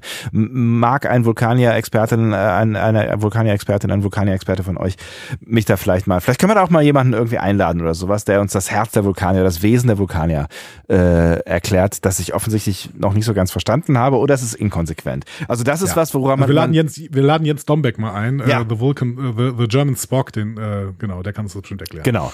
Ähm, aber das ist, das ist kein Problem mit der Folge. Das ist ein Problem mit, mit Vulkanierinnen und Vulkaniern, so, ne?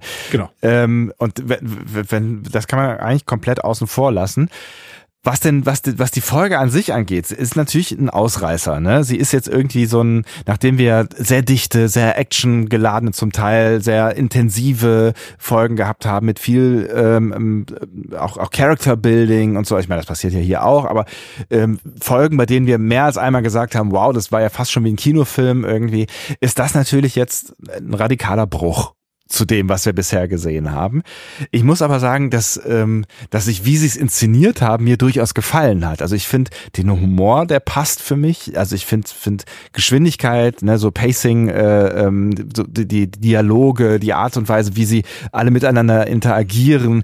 Ich habe wirklich mehrfach äh, gelacht und auch geschmunzelt und war unterhalten von dem, was da passiert ist. So ähm, das waren jetzt irgendwie für mich, ich glaube, es waren 52 Minuten oder so, das waren jetzt gefühlt für mhm. mich irgendwie keine 52, also ne, andere Folgen waren deutlich lichter so in dem, was da so passiert ist.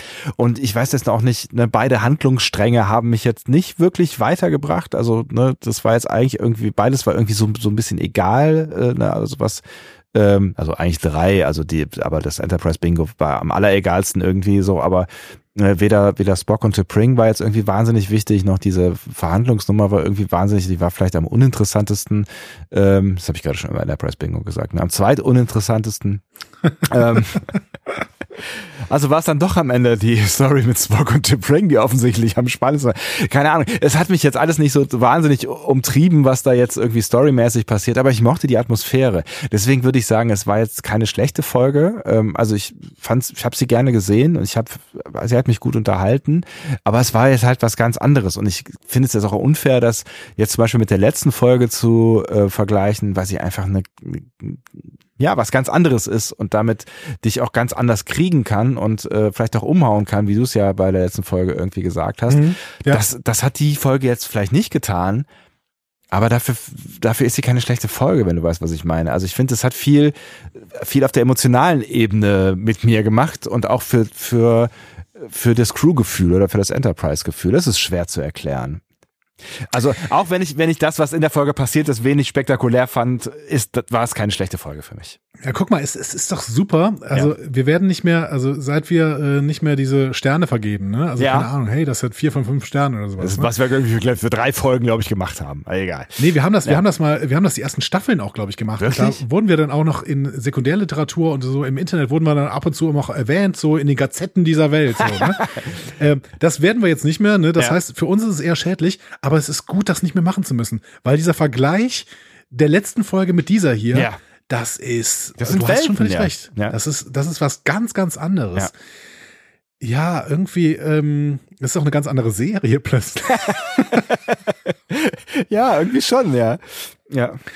Ja, ich weiß nicht. Also, ähm, ich war in der letzten Folge voll drin und in der hier gar nicht. Mhm. Und zwar bis zum Ende nicht beim ersten Gucken.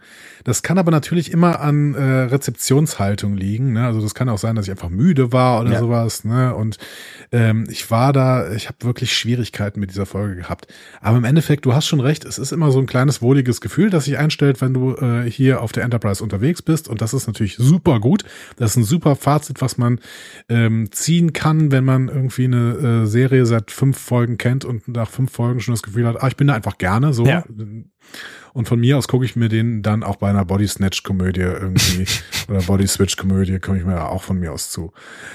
Ich habe nur in dem Moment, wo ich, wo die wirklich Body Switch gemacht haben, habe ich gedacht, nee, nein. Ja, es ist halt, es ist halt alles. Bullshit. Es ist einfach, es ist alles Bullshit, was da passiert. Also, ne, das ist ja, also wirklich alles. Jeder Handlungsstrang ist Bullshit. Ja, und mir gefällt Star Trek tatsächlich, also da, nochmal, das ist jetzt nicht, ist jetzt kein äh, Drama-Urteil oder sowas. Mir gefällt Star Trek besser, wenn es sich an Stellen ernst nimmt. Ähm, deswegen ist Lower Decks auch nicht meine Lieblingsserie. äh, ich finde nur, Lower Decks macht das mit dem Humor dann auch konsequent. Ähm, was ich total gut fand, ist, dass sie das hier nicht auf Anschlag gedreht haben ja. mit der Albernheit. Ne? Also ja. sie hätten diese, diese Body-Switch-Sache auch wesentlich heftiger durchziehen ja. können und das alles noch mehr ins Lächerliche ziehen können und zu versuchen, irgendwie in einer Folge Lower Decks zu sein. Das haben sie nicht gemacht und das rechne ich ihnen sehr, sehr hoch an. Trotzdem, meine Lieblingsfolge wird das hier nicht. Also die ging halt so vorbei, die tut mir überhaupt nicht weh, aber ähm, die ging halt irgendwie so vorbei und jetzt bin ich gespannt, was die nächsten Folgen bringen. Mehr so.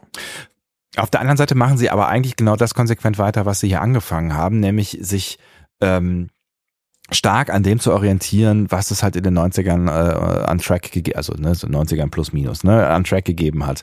Ähm, ja, in den 60ern, ne? Ja. Ja, für mich ist auch in den 60ern, ja klar, da gab's auch solche Folgen, ne? aber ich war schon auch, auch erinnert an diese Folgen in, in TNG, in DS9, äh, auch in Voyager, äh, die dann halt irgendwie mit sich mit irgendeinem Bullshit auseinandergesetzt haben, ne? Die, mit Märchenfiguren, irgendwelchen Brillen oder was auch immer, ne? oder Drogen oder ähm, alle, alle sind geil auf. Also es gab ja, gab ja genug solche Folgen, wo irgendwie nur Bullshit passiert ist, die aber halt genau deswegen passiert sind, dass du halt so ein bisschen, bisschen schmunzelst mit deinen Charakteren, dass sie ein bisschen Character Building Building machen, dass so die Beziehungen untereinander gestärkt werden und so, ne? Also das ist, also ich finde es schon auch irgendwie konsequent, weil sie ja doch so ein bisschen das nachbauen, was da früher schon war und das versuchen jetzt in dieses 2023 zu übersetzen und das haben sie jetzt eben auch mit dieser Art von Folgen gemacht. Why not?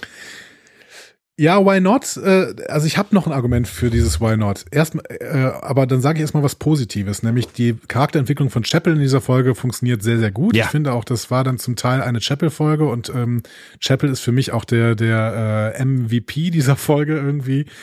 Ähm, MVP, Charakter Most Valuable Player. Oh. Ähm, Die ähm, Charakterentwicklung von Spock ist grundsätzlich in Strange New Worlds ein Problem, weil wir äh, kennen Spock und Spock hat gar nicht so viel Raum, um Charakterentwicklung durchzuführen. Im Gegenteil, wenn du ihn dann irgendwie zum zum äh, Lulli Dulli zwischendurch mal machst, der überhaupt nichts mehr hinbekommt, dann hast du das Gefühl, ja, aber das ist auch nicht so richtig Spock, ehrlich gesagt. Und zwar ähm, irgendwie passt das auch nicht zu allem, was wir nachher in TOS sehen. Und TOS ist gar nicht mal so lang. Ähm, keine Ahnung, schwierig. Äh, wir wissen, wo das hinläuft. Wir wissen, wo es mit Jip Ring hinläuft. Deswegen ist da auch nicht so viel Überraschungsmoment irgendwie drin. Vielleicht ist das dann noch einfach nicht so ein guter Move, irgendwie da zu versuchen, Charakterentwicklung zu machen. Also das ist vielleicht auch ja, ähm, aber ich äh, irgendwie finde ich es aber auch ganz spannend, weil du weißt ja noch gar nicht, wo es drauf hinausläuft, weil ähm, es kann natürlich ja auch sein, dass, dass diese Art von Charakterentwicklung, die wir jetzt hier in, weiß ich nicht, zwei, drei, vier, wie auch immer, wie lange diese Serie da auch immer dauern mag, Staffeln, ähm, sehen werden, dass es vielleicht dann irgendwie auch eine Erklärung dafür gibt, dass Spock dann hinterher so ist, wie wir ihn dann kennenlernen in äh, TOS, wobei man ja sagen muss, das ist ja zwischen, aber gut, das zählt nicht dazu. Ne? Also es gibt ja auch diesen äh, den den Pilotfilm äh, Spock, der ja doch noch ein bisschen anders ist als das, was wir hinterher dann äh, sehen. Aber ähm, den zählen wir ja, erstmal nicht ist, dazu. Ne? Da können wir ganz viel drüber diskutieren. Ja, ja. genau. Na gut, also ich bin, ich bin nach wie vor nicht abgeschreckt. Also das hat jetzt, das war kein Downer, finde ich. Also es war, jetzt war, es war anders, aber es war kein, ich bin nicht enttäuscht oder so. Also das finde ich, ähm, ich, ich habe nach wie vor sehr viel Bock auf diese Serie und finde, ähm, finde bisher alles, was sie macht, irgendwie ja. gut. Auch wenn das jetzt, wie gesagt, das war jetzt halt keine Folge, die dich komplett überwältigt hat oder die dich komplett reingezogen hat. Aber es war irgendwie, also zumindest für mich war es auch kein Downer. Absolut safe. Also enttäuscht wäre auch ein viel zu großes Wort. Äh, hätte ich auf diese Folge verzichten können und würde mir wünschen, dass sie vielleicht mit einer anderen cooleren Folge äh, ausgetauscht werden würde, ja, aber diesen Wunsch, den behalte ich auch genau so, nämlich konstruktiv. Ich hätte lieber was Cooleres gesehen, weil Strange Worlds, glaube ich, was Cooleres mir zeigen kann. Also zumindest für mich. Ähm, das heißt aber nicht, dass äh, Strange Worlds nicht auch versuchen sollte, äh, verschiedene Facetten zu haben und nicht immer dasselbe zu machen. Und jetzt machen sie mal verschiedene Facetten. Und jetzt bin ich nicht böse darüber, dass sie das versuchen, sondern sage, okay, und beim nächsten Mal ist es vielleicht wieder was, was mir besser gefällt. So. Und was es beim nächsten Mal ist, Uh, lift Us Where Suffering Cannot Reach. ja. Dann den nächsten Freitag, würde ich sagen, richtig? Richtig. Und bis dahin könnt ihr uns schreiben, was ihr denn von diesem kleinen, ähm, wenn es denn ein retardierendes Moment war, vielleicht auch nicht, äh, haltet von diesem kleinen Ausflug, von diesem kleinen Landausflug hier, das kleine, klein bisschen Urlaub mit Strange New Worlds. Und das könnt ihr wie immer auf den äh, bekannten Kanälen. Diskussionen zu folgen findet ihr auf discoverypanel.de oder sprecht eine Nachricht auf den Discovery Panel Anrufbeantworter unter 02291 ukta uk 2 unter der 02291 uktauk2 erreicht ihr uns auch per WhatsApp. Außerdem gibt es uns auch bei Instagram unter Discovery Panel, bei Twitter unter Panel Discovery und bei Facebook unter Discovery Podcast. Wir freuen uns über eure Nachrichten und über eure Kommentare. Yo. Jo. Meine letzte Frage, hättest du es schöner gefunden, wenn bei diesem Show lief, genau wie in TOS, dann irgendwie das weiße Kaninchen von Alice im Wunderland plötzlich aufgetaucht werden wäre, das dann sagt, hey, ich komme viel zu spät? Ich hätte es, glaube ich, ein bisschen spooky gefunden. Vielleicht nehme ich dann doch lieber irgendwie das Organ, Organ, Organ, wie heißt es denn noch, dieses Ding? Organ. Organ von Riser mit. du bist einfach ein kleiner TNG-Junge. Ja. Weiße Hasen sind nicht so mein Ding. äh, tschüss. Tschüss.